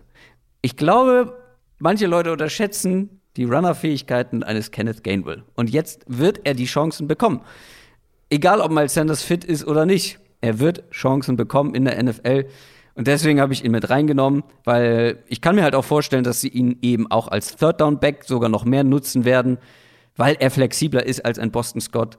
Äh, man hat es auch schon gesehen, dass sie ihn ja teilweise ins Slot stellen. Das ähm, wäre halt für mich auch verständlich, weil jetzt die Pass-Catching-Options der Eagles ja, die ist nicht gerade umwerfend so insgesamt und auch nicht mhm. in der Tiefe, zumindest wenn wir über Wide Receiver sprechen. Da wird es auch Chancen geben. Klar, den als Maiger mit reinzunehmen, ist natürlich ein, äh, ein, ein Homer-Pick sozusagen. Ja, auch wieder ein kleiner Reach. Aber ich, wenn Miles Sanders ausfällt, ganz spannend. Mit Miles Sanders fit, auch interessant, weil er dann halt immer mal wieder reingeworfen wird. Aber jetzt mit den Voraussetzungen glaube ich, dass Kenneth Gainwell eine für einen Fünft-Runden-Pick sehr gute Saison spielen könnte. Und dann wäre es ein Erfolg, finde ich, für diesen My Guy-Pick. Also erstens bist du ein absoluter Homer, aber das weißt du ja auch. Ja. Ähm, aber das ist auch okay. Da bin ich ganz alleine. Vor allem nach dem Draft. Äh, vor dem Draft gab es ja noch Leute, die gesagt haben, ja, Ja, Kenneth ja, Gainwell, ja. richtig gut, richtig spannend. Und nach dem Draft waren sie alle weg. Waren sie alle weg. Nummer 8 Der- der- Running der- Back bei den Eagles. Toll. der Hype-Train äh, ganz alleine äh, von Christoph Kröger gefahren. Nein, aber ich find's eigentlich, ich find's, ich find's gut, dass du dabei bleibst, weil ehrlicherweise ähm, bin ich bei ihm jetzt positiver als vor dem Draft. Also ich meine, ich war Aha. natürlich vor dem Draft nicht so positiv wie du. Ähm, ich hatte ihn ja, ich hatte ihn halt schon ein bisschen tiefer dann und auch klar hinter, den, hinter der, der Ja. Spitze. Aber was wir gehört haben, und das ist natürlich mit Vorsicht zu genießen, weil man stützt sich auf Berichte aus dem Training Camp, Preseason sind halt eine Handvoll Snaps, teilweise gegen Backups und Backup, Backups und so weiter. Aber was man gehört hat aus dem Training Camp, was man gesehen hat und mitgekriegt hat aus der Preseason, hat der anscheinend eine unfassbar gute Saisonvorbereitung hingelegt. Und zwar nicht nur für den Fünftrunden-Pick, sondern generell einfach, während eben ein Miles Sanders beispielsweise Probleme mit Drops und generell im Passspiel hatte in der, äh, in der Saisonvorbereitung. Und solche Sachen lassen einen halt schon dann, finde ich, ein bisschen in eine andere Richtung gehen. Zumal eben, wie du gesagt hast, äh, ist jetzt nicht so, als hätten die Eagles äh, zig Wide Receiver, die, ähm, wo man dann sagt, da kriegt er keine Möglichkeiten im Passspiel. Also alles, was ich so aus Philly mitkrieg, ist halt echt genau das, was du im Prinzip gerade zusammengefasst hast. Running Back, Gruppe ähm, war immer, oder was heißt war immer, aber war jetzt vor den Cuts relativ klar, Sanders an 1, Gainwell an 2. Und wenn du, du hast jetzt gerade Goal-Line-Back und so angesprochen, da kann natürlich noch was passieren. Mich würde es nicht wundern, wenn sie am Ende Jordan Howard wieder in den aktiven Kader holen. Ähm, wenn so ein Back dann doch nochmal zurückkommt als Nummer 4. Aber halt für eine Mini-Rolle irgendwie in der Offense. Ich glaube mittlerweile, äh, dass das Gainwell eine deutlich größere Rolle haben wird, als ich das vor zwei Monaten gedacht hätte. Und was der als Receiver kann, ich meine, da waren wir ja nie Nee. äh, zweierlei Meinung. Ja, aber dann halt seine Qualitäten als Runner, die auch wieder in der Preseason, Mhm. ähm, man kann es nicht oft genug sagen, der hat dagegen äh, Leute gespielt, die jetzt gar nicht mehr in den NFL-Rostern unterwegs sind. Alles okay. Aber ich finde, du siehst ja ähm, die Qualitäten, vor allem sowas wie Vision und Geduld, das sind ja Sachen, die lassen sich dann auch gegen bessere Gegner etwas übertragen. Und das sah halt auch an der Goal-Line gut aus. Er hat zwar nicht diese Physis, aber halt eine sehr gute Balance und alles andere, was ich eben schon angesprochen habe. Es geht halt alles in die richtige Richtung für Kenneth Gainwell und deswegen musste ich ihn mit reinnehmen. Ja, nee, also wie gesagt, Homer-Pick, aber letztlich sind My Guys ja irgendwo auch Homer-Picks. Also, Ja, klar. ähm, Manche halt ein ja, bisschen, Manche mehr, manche, manche weniger. mehr, manche weniger. Manche extremer, manche weniger extrem. Aber ich bin näher bei dir jetzt mit Gainwell, als, äh, vor, als ich es vor zwei Monaten gewesen wäre. Ach, das geht runter wie Öl. Dein Nummer 4 Pick ist nicht unbedingt ein Homer-Pick, aber ein sehr spannender. Ja, vielleicht ein kleiner Homer-Pick. Ich, ist so einer, bei dem ich auch irgendwie schon länger, glaube ich, höher war oder höher bin als, als manche andere zumindest. Ähm, meine Nummer vier ist der einzige Spieler, der in der vergangenen Saison zweimal in der Top 10 der schnellsten Ballcarrier auftaucht. Also wird ja alles mit Next-Gen-Stats äh, gemessen. Und zwar nicht irgendwo in der Top 10, sondern auf den Plätzen 1 und 2. Ähm, einmal sein 80-Jahr-Touchdown in Woche 2 und sein 76-Jahr-Touchdown in Woche 1. Und das ist Raheem Mostert. Mm, Ich weiß natürlich, die Niners haben im Draft zwei Backs geholt und so weiter. Und Shanahan mit seinem Backfield-Committee und äh, Trey Sermon ist ein guter Scheme-Fit und so weiter. Das ist, weiß ich alles und das stimmt auch alles. Aber für mich ist Raheem Mostert mit Abstand nicht nur der beste Back bei den Niners, sondern speziell äh, einer der besten Backs in der Liga, spezifisch für diese Offense. Und ich denke halt nicht, und dieser, diese Stat, die ich jetzt gerade gesagt habe, diese Stat soll das ein bisschen unterstreichen. Ich denke nicht, dass es aktuell einen explosiveren Running Back in der NFL gibt. Und das ist halt schon mal so die halbe Miete für einen Back in dieser Outside-Zone-Offense. Weil wenn die Lücke entsteht, dann musst du sie auch mit Vollspeed attackieren können und notfalls eben auch nach einem Cut, Richtungswechsel, musst du sehr schnell beschleunigen können. Das ist ja, also muss man ja nur in die, in die anderen Teams schauen, die diese Offense spielen zum Teil. Ein, äh, ein Delvin Cook, der das natürlich kann bei den Vikings oder Nick Chubb, der das natürlich kann in Cleveland. Äh, und der andere Part sind halt die Reads. Du bekommst in der Offense als Runner keinen eindeutigen Pre-Snap-Read. Also in einem Power-Blocking-Scheme weißt du ja eben äh, Pre-Snap, wo der, der Punkt ist, den du attackieren musst, wo der Block oder die Blocks sich hinentwickeln. Äh, bei diesen Outside-Zone-Schemes musst du ja in der Regel zwei, drei mögliche Gaps lesen, wo sich halt die, die Lücke auftut, je nachdem, wie sich die Blocks entwickeln. Und dann eben in Sekundenbruchteilen auch den richtigen Read setzen können und dann halt explodieren können. Und das kann er eben. Und, und auch wenn, wenn man sich einfach nur seine, seine Runs anschaut, äh, wie er teilweise im Open Field einfach noch mal so zwei Gänge hochschaltet und dann einen Verteidiger, der eigentlich einen guten Winkel hatte, halt einfach stehen lässt. Das ist schon krass bei ihm. Ich habe dann 2019 noch mal angeschaut äh, von, von Raheem Mostert. Da hat er 14 Runs gehabt über mindestens 15 Yards, die viertmeisten in der NFL. Und die drei Backs, die vor ihm waren, die hatten alle mindestens 100 Runs mehr als er in der Saison. Also für mich ist er einer der wirklich drei, vier Big Play Runner äh, in der NFL und er spielt halt in der idealen Offense dafür. Und ich meine, darüber muss man ja auch noch dann irgendwo reden. Ähm, also meine Prognose sieht ja nicht so gut aus, was Trey Lance angeht. er wird wohl nee, nicht stimmt. in Woche 1 starten. Aber wenn wir das letzte Preseason-Spiel mal als Maßstab nehmen und das mit dem zusammenpacken, was Shanahan ja auch die letzten Wochen mehrfach gesagt hat, dann gehe ich schon davon aus, dass wir trotzdem jede Menge von Trey Lance sehen werden. Es wird halt eher so eine Art Taysom Hill, vielleicht noch größere Taysom Hill-Rolle sein, äh, auch wenn Garoppolo startet. Und wenn ich dann eben den Speed und die Explosivität von Raheem Mostert in einer Quarterback-Option-Offense vorstelle, und wenn den ersten Eindruck haben wir ja, wie gesagt, bekommen in dem Preseason-Spiel, wo, ähm, wo die, die Niners auch echt ein paar Plays gespielt haben, die wir sonst von den Ravens eigentlich kennen. Also in so einer Offense kann der halt sehr gut über 1000 Rushing Yards gehen. Da habe ich ehrlich gesagt keinen Zweifel. Zwei Gegenfragen. Mhm. Wo etwas explodiert, kann ja auch etwas kaputt gehen. Raheem Mostert ist schon oft kaputt gegangen. Ja. Machst du dir da Sorgen? Ehrlicherweise nicht, weil, also natürlich Verletzungen können immer passieren, das, äh, das wissen wir alle, aber ähm, weil ein Spieler schon mal verletzt war, muss es ja nicht heißen, dass er sich wieder verletzt. Also ich glaube, ähm, natürlich kann das passieren, aber äh, das habe ich nicht als Maßstab für, für die My Guys angewendet. Und wie groß ist die Gefahr, was die Performance von Raheem Austert angeht, ähm, wenn wir auf Trey Sermon gucken, den Running Back, den sie in der dritten Runde, also mhm. relativ früh gedraftet haben, ein von Shanahan ausgewählter Running Back. Ja ähm, ja. Machst du dir da Sorgen?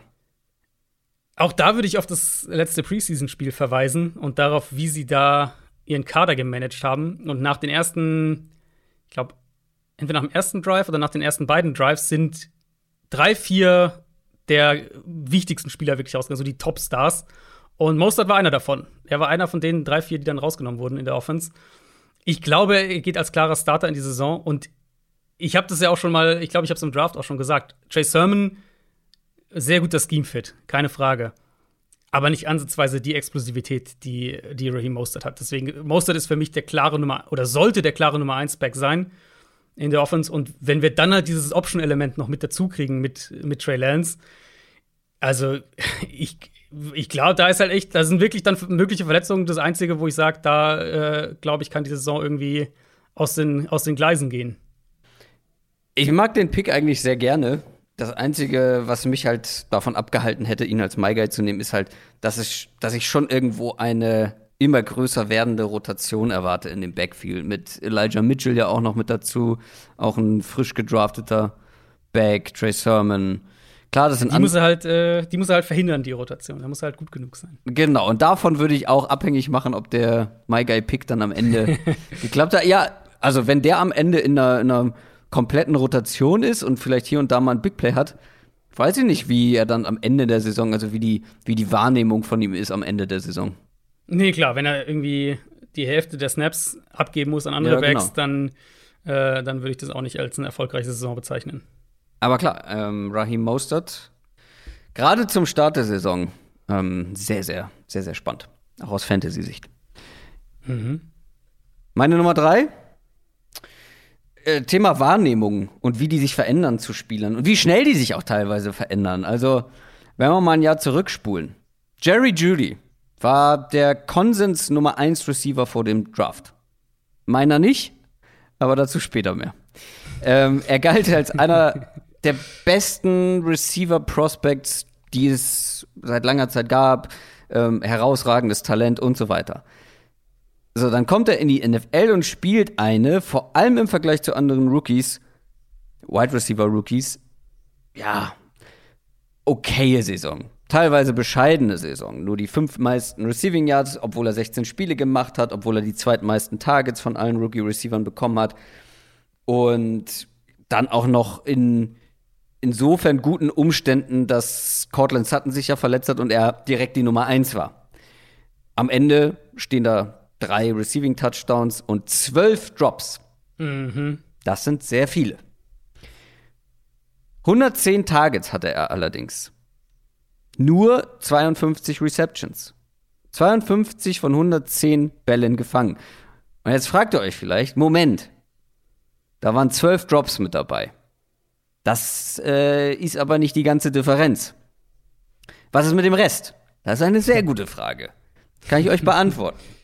Jerry Judy ist auf Platz 1 gewesen, was uncatchable Targets angeht. Nämlich 26 Stück. Also Pässe, die unterm Strich oder die dann wurden analysiert und dann hat jemand gesagt, hat er keine Chance, den zu fangen. Jerry Judy ist Platz 1 bei Anteil der verfehlten Targets, die dem Quarterback zugeschrieben wurden. 24 Prozent. Platz 4 bei Uncatchable Deep Passes, also bei langen Bällen. 47 Prozent aller tiefen Targets wurden als nicht fangbar abgestempelt bei Jerry Judy. Dazu kommen fünf Endzone-Targets, die uncatchable waren, wo er keine Chance hatte, sie zu fangen. Natürlich, die zwölf Drops sind schlecht, okay? Aber das sind in meinen Augen die größeren Gründe für eine ja nicht besonders überzeugende Saison. Nämlich dieses schlechte Quarterback-Play. Diese Drops, du hast es, glaube ich, in der letzten Folge ja bei Deontay Johnson, der noch mehr Drops mhm. hatte, äh, gesagt, die kommen und gehen. Wir haben schon die besten Receiver gesehen, die irgendwie 10 bis 14 Drops äh, in einer Saison hatten.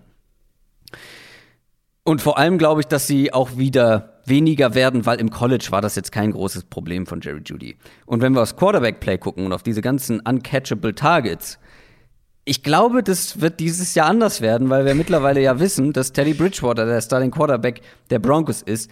Und natürlich, vielleicht wird diese Offense weniger vertikal und es werden nicht so viele Big Plays, aber dafür wird das Quarterback-Play und die Targets werden genauer. Und ich glaube, gerade das wird einem Jerry Judy helfen. Vor allem dann auch im Vergleich mit einem Cortland Sutton, der zurückkommt. Weil Jerry Judy ist einfach dieser überragende Route Runner. Das hat er auch schon in der NFL gezeigt. Er ist brutal gut nach dem, nach dem Catch. Und ich glaube, wenn Teddy Bridgewater irgendwas kann, dann ist es halt präzise den Ball zu offenen Receivern werfen. Und Jerry Judy wird offen sein.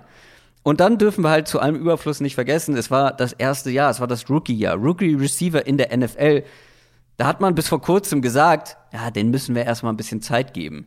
Dass dann halt äh, so ein Justin Jefferson ähm, so explodiert, wie er es gemacht hat. Ähm, das, das ist natürlich dann nicht hilfreich für einen Jerry Judy. Aber ich habe dann noch mal geguckt, so auf andere Top-Receiver, wie die so in die NFL-Karriere gestartet sind. Devontae Adams war bis zu seinem dritten Jahr überhaupt kein Faktor. Tyreek Hill hatte eine Rookie-Saison mit knapp über 600 Yards bei über 80 Targets. Julio Jones hatte eine gute Rookie-Saison, aber es war mit Abstand, wenn wir mal Verletzungen rausrechnen, die schlechteste seiner Karriere. Ähm, und zu allem Überfluss habe ich auch noch Calvin Johnson nachgeschaut. Der hatte knapp 90 Targets und nur 750 Yards in seinem Rookie-Jahr. Auch das war eigentlich seine schlechteste Saison. Ähm, was ich damit sagen will, ist, Jerry Judy wird eine bessere Saison spielen. Und ich habe vor dem diesjährigen Draft gesagt, Jerry Judy und auch CD Lamb würde ich, was die Wide Receiver angeht, vor die Rookies setzen, die jetzt in die NFL kommen. Für mich sind mhm. die so talentiert oder sahen so talentiert aus. Ich glaube, dass die beiden die Next Generation an Wide Receivern sein wird. In der, das, das wird die nächste Generation sein in der NFL. Und ich glaube, diese Saison wird Jerry Judy einen großen Schritt machen können, aus den genannten Gründen. Das war ein sehr langer Vortrag, habe ich gemerkt. also erstmal ziehe ich meinen virtuellen Hut, wie du es geschafft hast, ähm, Teddy Bridgewater in deine MyGuys reinzuschmuggeln, ohne dass er ein MyGuy ist. Und vor allem als Argument, als Pro-Argument. ja, ja, ja, das war wirklich also, großes Kino. ähm, nein, ich stimme dir voll zu. Also mit den Drops, genau, hast du eigentlich schon alles gesagt. Ich glaube, dass halt ein Effekt auch sein könnte davon, dass Cortland Sutton ähm, zurück ist, dass du Judy noch mehr rumschieben kannst. Mhm. Vielleicht sogar noch mehr. Ich meine, sie haben ihn schon einigermaßen viel äh, in den Slot gezogen, aber vielleicht kannst du es noch mehr machen, ihm da noch mehr Matchups geben. Und dann, genau, präzisere Pässe. Äh, er wird davon profitieren, dass er. Er wird wahrscheinlich weniger Targets haben in der kommenden Ja. Saison, als Ja. er letztes Jahr hatte, weil er einfach nicht dieser Nummer 1 Receiver sein muss. Aber dafür werden die Targets besser sein und er wird wahrscheinlich mit weniger Targets äh, ähnlich viele, wenn nicht mehr Yards äh, daraus machen. Könnte ich mir zumindest gut vorstellen. Und dann, ja, ich hatte ihn ja zum Beispiel, also ich hatte ihn zum Beispiel nicht bei meinen, ja, bei meinen Second-Year-Breakout-Kandidaten in der, in der Bonusfolge drin, einfach weil ich gesagt habe, der hatte für mich seinen Breakout schon. Der ist für mich schon angekommen, sozusagen, trotz der Drop-Probleme, trotz der äh, diesem in der NFL seine Rolle finden und so weiter. Also ich, ich, ich glaube auch, dass, dass er, ich würde Devonta Smith aus der diesjährigen Klasse dazu packen, aber er und die beiden äh, sehe ich auch als die Zukunft auf, auf der Receiver-Position. Ich glaube, das ist ein nicht zu unterschätzendes Argument, ähm, was ich jetzt ein bisschen ausgeklammert hatte, dass Cortland Sutton zurückkommt. Ich glaube, ich habe es letzte Woche angedeutet ähm, und ich meinte damit Jerry Judy. Das ist einer, der davon profitieren könnte, dass er mehr Konkurrenz zwar auf seiner Position hat, Ja. aber er muss halt nicht mehr zwingend jede Woche gegen die allerbesten Cornerbacks der Liga spielen oder der best gegen den besten Cornerback des Gegners. Ähm, aber ich glaube halt, dass ein Teddy Bridgewater gerade einem Jerry Judy noch mehr entgegenkommen wird als zum Beispiel einem Cortland Sutton.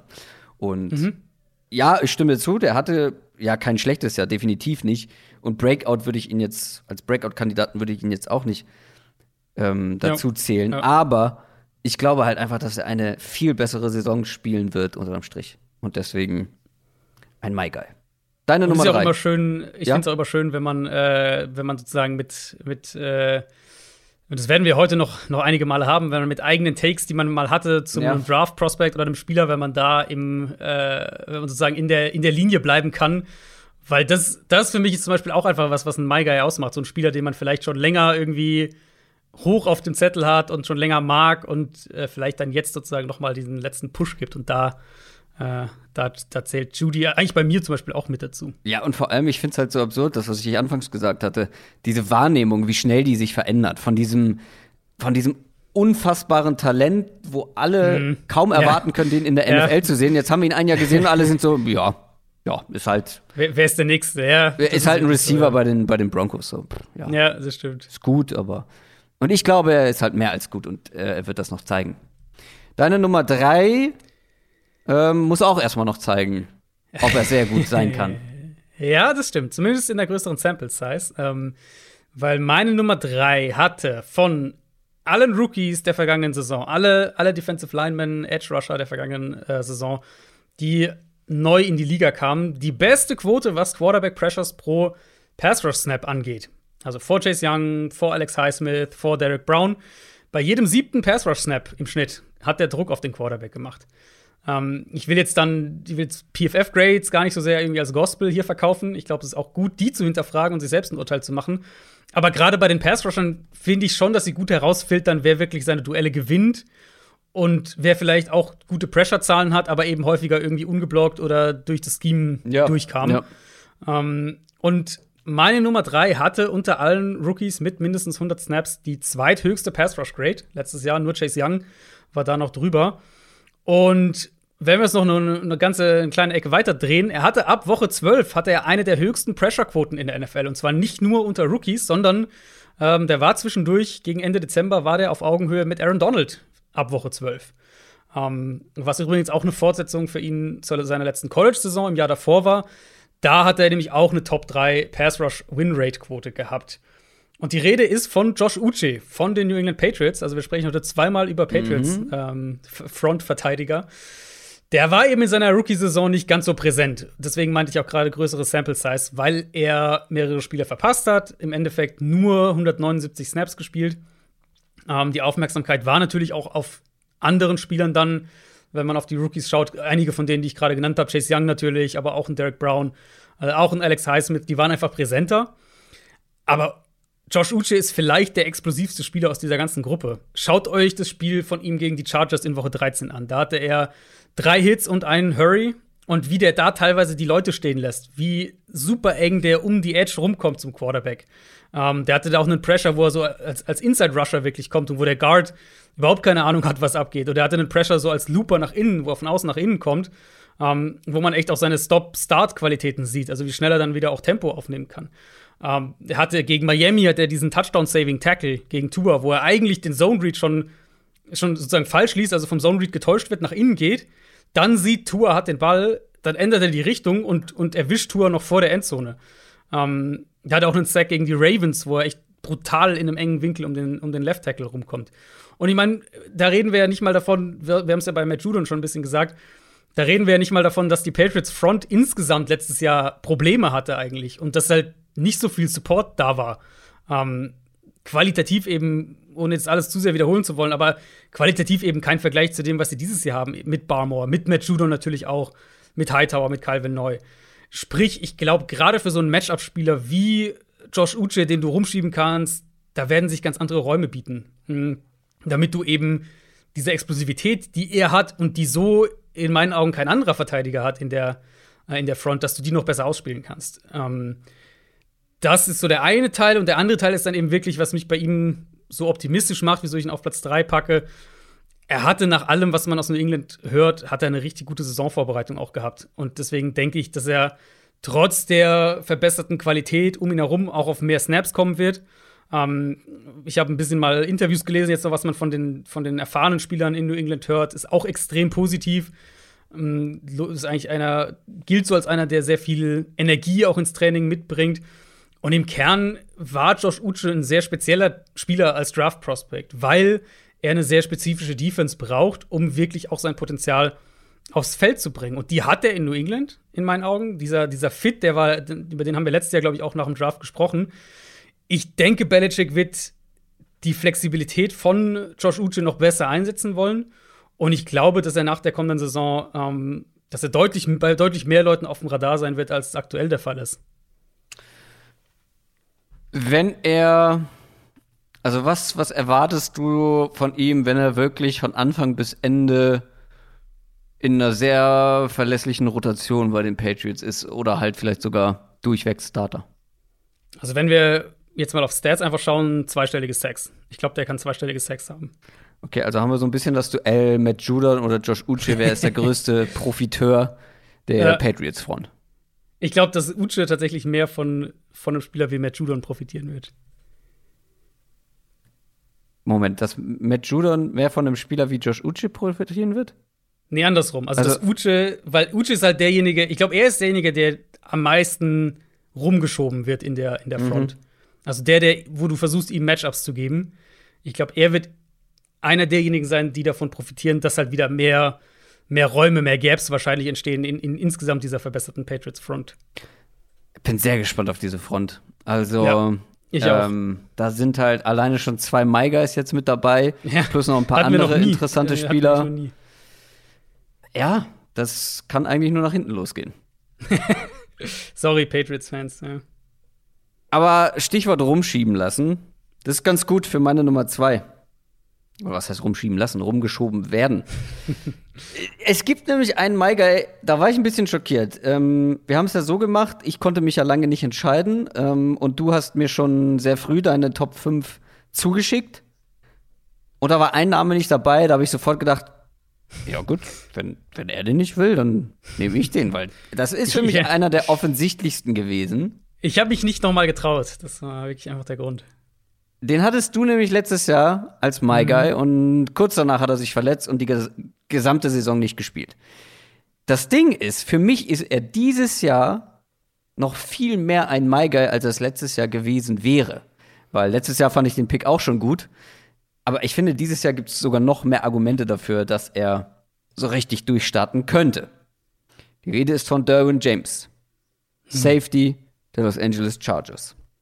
Der Grund Nummer eins, warum ich ihn als My genommen habe, ist natürlich seine individuelle Qualität, wenn er auf dem Feld steht. Sehr starkes Rookie-Jahr gehabt, 2019 dann nur fünf Spiele gemacht, 2020 eben kurz vor der Saison, ich glaube ein Meniskusriss war es, der ihn die komplette Saison vom Platz verbannt hat. Durbin James hat definitiv ein Problem damit, fit zu bleiben. Das ist auch das ist, also ich kann es verstehen, dass du dich nicht mehr getraut hast, weil wer weiß, wie viele Spiele er machen kann. Ja. ja Aber ich glaube, leider. wenn er spielt, das, also seine Qualität steht, glaube ich, dann immer noch außer Frage. Sportlich mache ich mir tatsächlich keine Sorgen. Weil das, was man auch jetzt aus dem Training Camp hört, ist nur positiv. Ähm, man sieht ihn jetzt schon wieder als absoluten Leader dieser Defense, ein Playmaker und eben ultra flexibel einsetzbar. Ich habe mal nachgeguckt in seinem vierten Jahr, das ist jetzt schon zwei Jahre her, aber da hat er 250 Snaps an der Line gespielt, über 200 Snaps als Free Safety, über 200 Snaps als Slot, Slot Cornerback und über 400 Snaps in der Box. Der hat quasi überall gespielt und überall relativ viel. Und das ist quasi auch die Grundlage für mein zweites Argument. Und das heißt Brandon Staley. Mhm. Brandon Staley, neuer Head Coach der Chargers, ehemals Rams Defensive Coordinator. Der hat wenig bisher gezeigt als Coach in der NFL, aber das, was er gezeigt hat, war halt enorm vielversprechend. Wenn wir uns noch mal daran zurückerinnern, was hat er mit dieser Rams Defense letztes Jahr gemacht?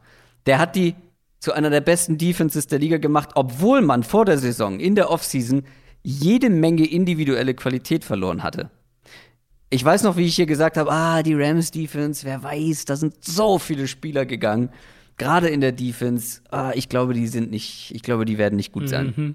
So, und dann kam es halt komplett anders. Und ein großer Grund dafür war eben das Scheme von Brandon Staley oder seine Art, Defense zu spielen. Weil das war unglaublich schwer ausrechenbar, das war ultra flexibel. Wir haben häufig darüber gesprochen. Derwin James ist der perfekte Spieler für Brandon Staley. Das, ich glaube, wenn Brandon Staley sich einen Verteidiger basteln könnte, im Labor zusammenstellen könnte, wäre es ein Derwin James, der halt heile bleibt. Hm. Und man hört ihn jetzt auch schon in den höchsten Tönen von Derwin James schwärmen. Äh, der wird den auch weiterhin sehr flexibel einsetzen. Es würde mich halt überhaupt nicht wundern, wenn Derwin James eine überragende Saison spielt und wirklich überall auf dem Feld auftaucht und einen riesigen Impact hat für diese ganze Defense wenn er fit bleibt. Ja, das, wenn er fit bleibt, Argument ist, also, ich muss ja fairerweise einfach sagen, wenn ich bei einem Raheem Mostert sage, nur weil er mal verletzt war, heißt ja nicht, dass er sich wieder verletzt, dann muss ja man das hier machen? theoretisch ja. auch sagen, genau. Ähm, ich glaube aber, es geht jedem so und ich denke, das ist auch ganz normal, dass man bei Dervin James einfach ein anderes Gefühl hat als bei, ja.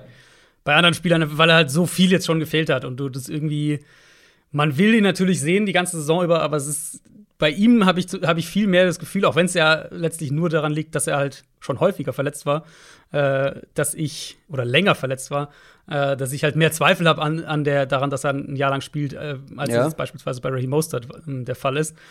Aber du hast natürlich inhaltlich völlig recht. Und ich könnte mir eben vorstellen, nicht eins zu eins, weil Dervin James wird jetzt nicht Outside Corner spielen, aber dass er eben die eine ähnliche Rolle von der Bedeutung her einnimmt wie Jalen Ramsey, das bei den Rams gemacht hat, ähm, dass du ihn halt viel rumschiebst, viel Matchups auch spielen lässt und, und er wirklich so der Dreh- und Angelpunkt wird. Und da kann man ja die Parallele so ein bisschen ziehen halt. Dann hast du Aaron Donald, das ist dann äh, Joey Bosa, das Äquivalent bei den Chargers und dann der Spieler dahinter sozusagen, um den sich alles dreht mit Ramsey bei den Rams, ist halt Dervin James bei den, bei den Chargers. Und ja, ich hoffe einfach, er bleibt fit. Ja. Ich hatte ihn letztes Jahr, deswegen war er ein My Guy, äh, hatte ich schon sehr viel von ihm erwartet. Und dieses Jahr erwarte ich halt dann tatsächlich noch mehr, einfach weil ich denke, die Defense wird noch flexibler sein und gerade eben, was die Safeties angeht, da haben wir bei den, bei den Rams hatten wir das auch, auch ähm, während der Saison und dann in der Free Agency das Thema einige Male, weil sie da natürlich auch Leute verloren haben.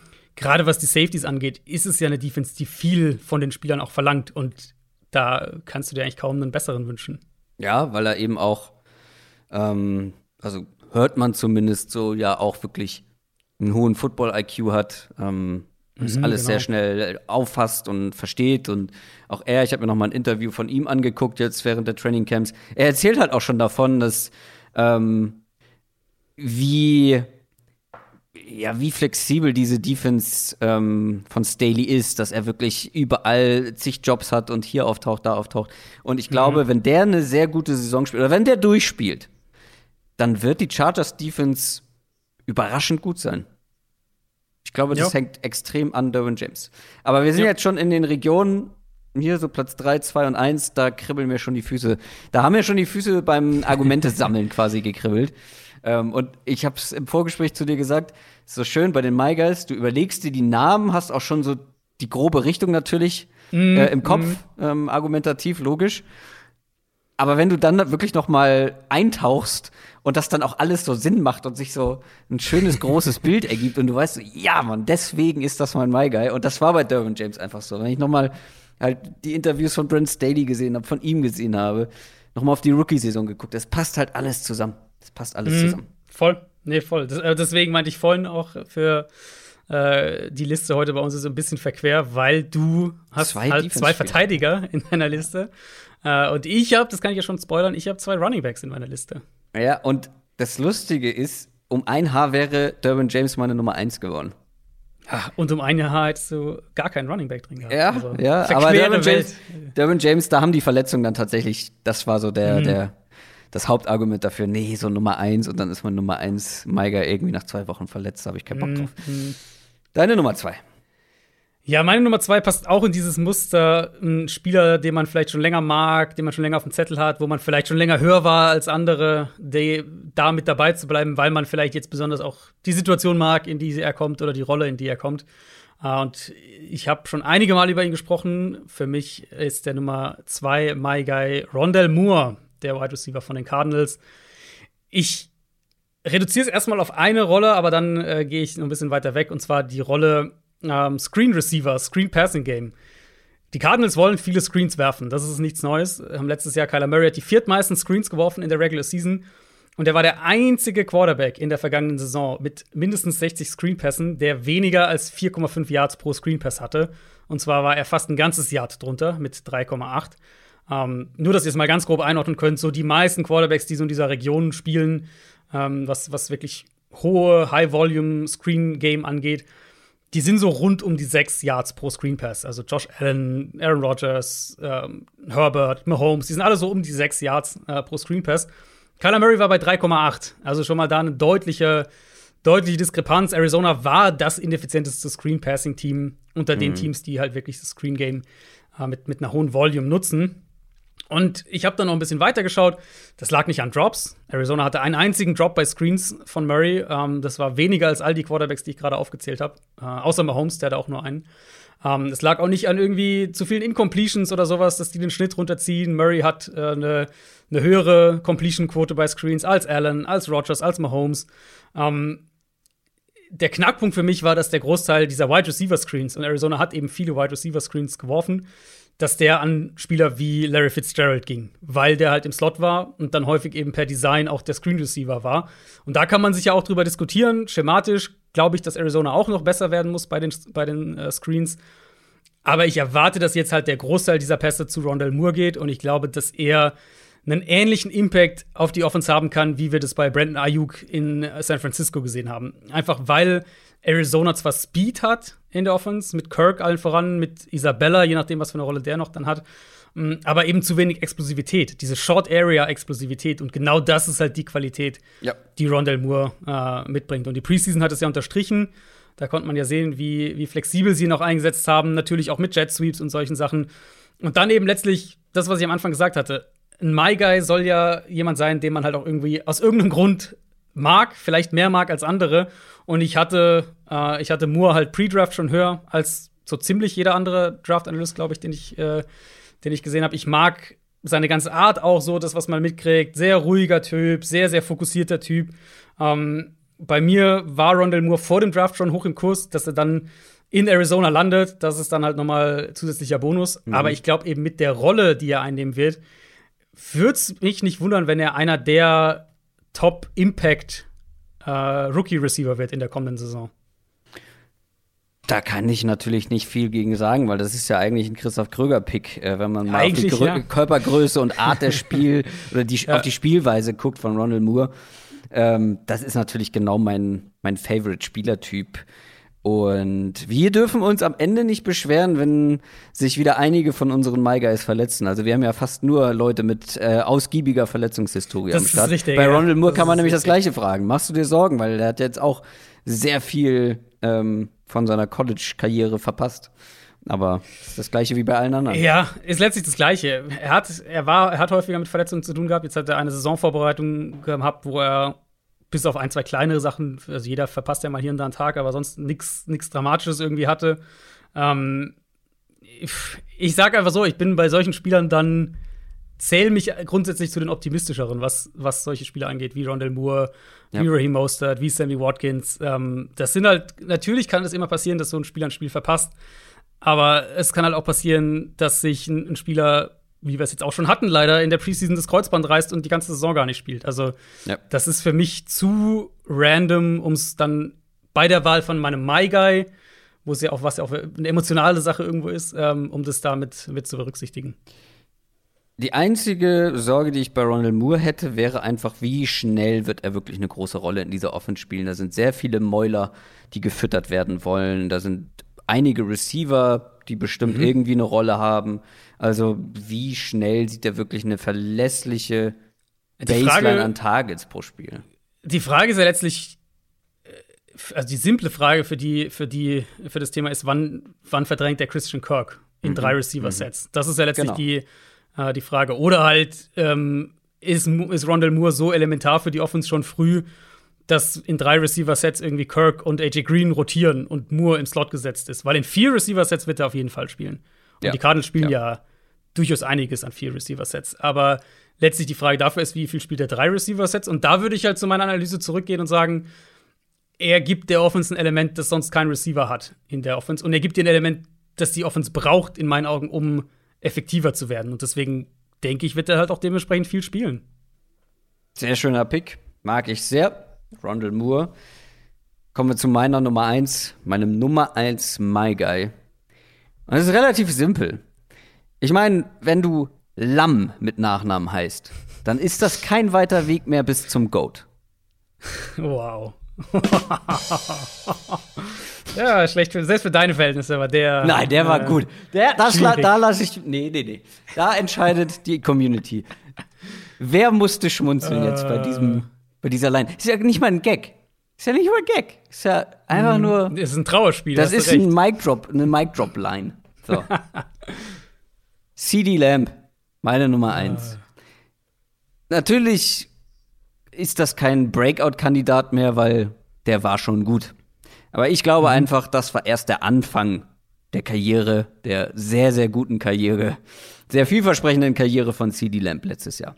Der war vorm Draft mein Nummer 1 Receiver.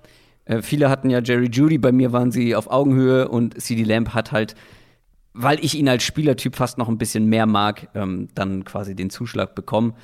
Und man hat auch in der Rookie-Saison schon sein Talent sehen können. 109 Targets, über 900 Receiving Yards, 5 Touchdowns. Ähm, das war insgesamt eine sehr, sehr starke Rookie-Saison. Wurde halt ein bisschen in Schatten gestellt von einem Justin Jefferson.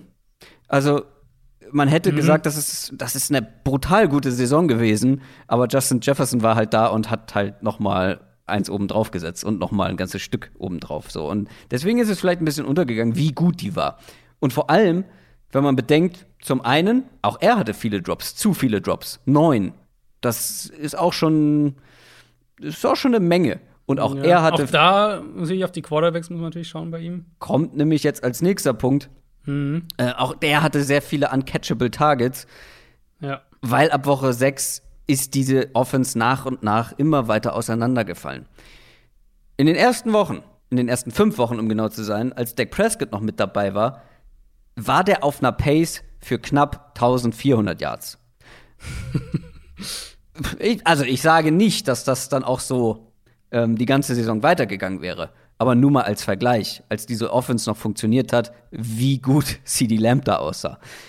Und seine Targets sind dann gleich geblieben, so was so im Schnitt die Anzahl der Targets angeht, zu den anderen Quarterbacks, wo dann ein äh, Denucci mit dabei war, ein Dalton mit dabei war und dann die Offensive Line ähm, zu Bruch gegangen ist. Und das, äh, da hat ja gar nichts mehr funktioniert. Und dementsprechend weniger effizient war CD Lamb auch in einer nicht funktionierenden oder weniger produktiven Offense. Ist ja ganz klar. Aber ich glaube, dass wir jetzt halt wieder eine stärkere Dallas Offense sehen werden und natürlich dann unterm Strich auch einen noch überzeugenderen CD Lamb. Weil ich glaube einfach, er wird individuell eine bessere Saison haben. Das liegt an zum Beispiel an dem Dak Prescott, der wieder zurückkommt, aber auch grundsätzlich an der Offense, die ich als oder wo ich erwarte, dass sie besser sein wird. Lamb war dann fast ausschließlich nur im Slot unterwegs. Ja. Das ist zwar super, was seine Production angeht, aber ich würde schon auch gerne sehen, wenn sie ein bisschen mehr mit ihm machen. Vielleicht mal outside, ein bisschen rumschieben. Mhm. Halt nicht immer nur im Slot. Ob das passiert, ehrlich gesagt, keine Ahnung. Ich habe auch ein bisschen meine Zweifel daran. Ich bin einfach der Meinung, dass fast ein bisschen, dass seine, sein Talent als kompletter Wide Receiver so ein bisschen verschenkt wird, wenn man ihn so eindimensional einsetzt. Ähm, und mhm. vor allem würde ich halt gerne sehen, dass seine Qualitäten, die er nach dem Catch hat, und das waren ja, das, das war ja sein, das, was ihn so ausgezeichnet hat im College, diese, was er mit dem Ball in der Hand gemacht hat, wenn er ihn bekommen hat. Ich habe mir, ich habe nochmal nachgeguckt in den Notizen. Ich habe geschrieben Magier mit dem Ball in der Hand, weil der mhm. einfach aus jedem kleinen Pass, wenn er ein bisschen Platz hatte, wirklich ein Big Play machen konnte. Und das finde ich. Ich habe extra nochmal ähm, bisschen was angeguckt aus der letzten Saison. Gerade diese Qualität hat man bisher sehr wenig bei ihm gesehen. Zum Teil, ja, aber ich glaube, wenn du ihn noch so ein bisschen mehr frei geschemt bekommst, könnte man da auch noch mehr von ihm sehen und bekommen. Und vor allem auch bei ihm, ähnlich wie Jerry Judy, deswegen habe ich sie auch beide drin, das war halt erst das erste Jahr. So, das ist gerade für die Rookies vom letzten Jahr, die jetzt in ihr zweites Jahr kommen, die haben jetzt das erste Mal eine komplette Saisonvorbereitung. Wegen ja. Corona letztes Jahr, das war, das war Murks, das war nichts, man hatte keine Preseason, man ist, ja, ins kalte Wasser geworfen worden, worden und ich erwarte einfach von CD Lamb insgesamt noch mal einen Schritt. Ich erwarte, dass die Offense besser sein wird, Quarterback besser, Quarterback Play besser sein wird. CD Lamb könnte wirklich am Ende des Jahres, ich glaube, da reden wir dann gar nicht mehr groß über Mary Cooper, der halt immer auf und ab und auch mit Dak Prescott mega Spiele, aber dann auch wieder ein bisschen abgetaucht. CD Lamb wird die Konstante in dieser Offense sein mhm. und ich erwarte sehr viel. Ein Punkt, den du gesagt hast, den würde ich nochmal unterstreichen, weil das ist für mich auch mehr oder weniger das, was ich äh, als Mini, das ist eigentlich keine Kritik, weil er kann nichts dafür, aber als, als was will ich noch sehen im zweiten Jahr von, von CD Lamp ähm, mir aufgeschrieben habe. Und das ist einfach die Art, wo er sich aufstellt. Ja. Du hast ja, du hast ja schon gesagt, fast nur im Slot, ich glaube, war 93, 94 Prozent oder sowas, war im Slot ja, kaum, Jahr. Kaum woanders, ja. Ähm, genau, es war fast nur wirklich im Slot.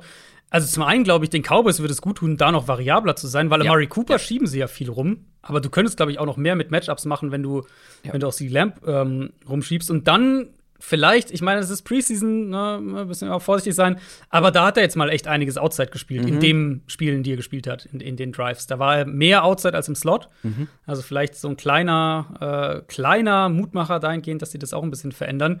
Ja. Ansonsten ja, also ich habe bei Judy gesagt, ich habe ich hab Jerry Judy nicht in meinen Second-Year-Breakout-Spielern, weil er äh, den Breakout schon hatte. CD Lamp ist noch mal eine Stufe drüber. Ja. Ähm, genau, also deswegen kann ich da nur mitgehen und auch da äh, setzt sich ja das nochmal fort, so für, die, für das, das übergreifende Thema der Folge, was ist ein My Guy? Ähm, da warst du ja auch einfach äh, Pre-Draft schon sehr, sehr hoch bei ihm. Genau, also andere hatten den natürlich auch hoch, aber alle, die nicht hoch hatten, äh, da weiß ich nicht, was die im College gesehen haben. Ähm, aber ja, er war auch da, meine Nummer eins. Das haben viele nicht so gesehen. Da war Jerry Judy Nummer eins und ich finde ihn einfach nur beeindruckend, auch jetzt, als ich mir das nochmal angeschaut hatte. Und es ist auch so ein bisschen scheme-technisch das Problem gewesen, warum er vielleicht after the catch nicht so viel machen konnte, weil ganz viel, oder ganz viele Big Plays, die er hatte, waren einfach ähm, ja, Fly Routes oder, oder äh, Seam Routes aus dem Slot, also quasi einfach nur gerade und gucken, wie, was ist, was spielt die Defense ähm, und dann versuchen, ja, dazwischen den Platz zu finden. Und das waren halt meistens vertikale Routes oder häufig.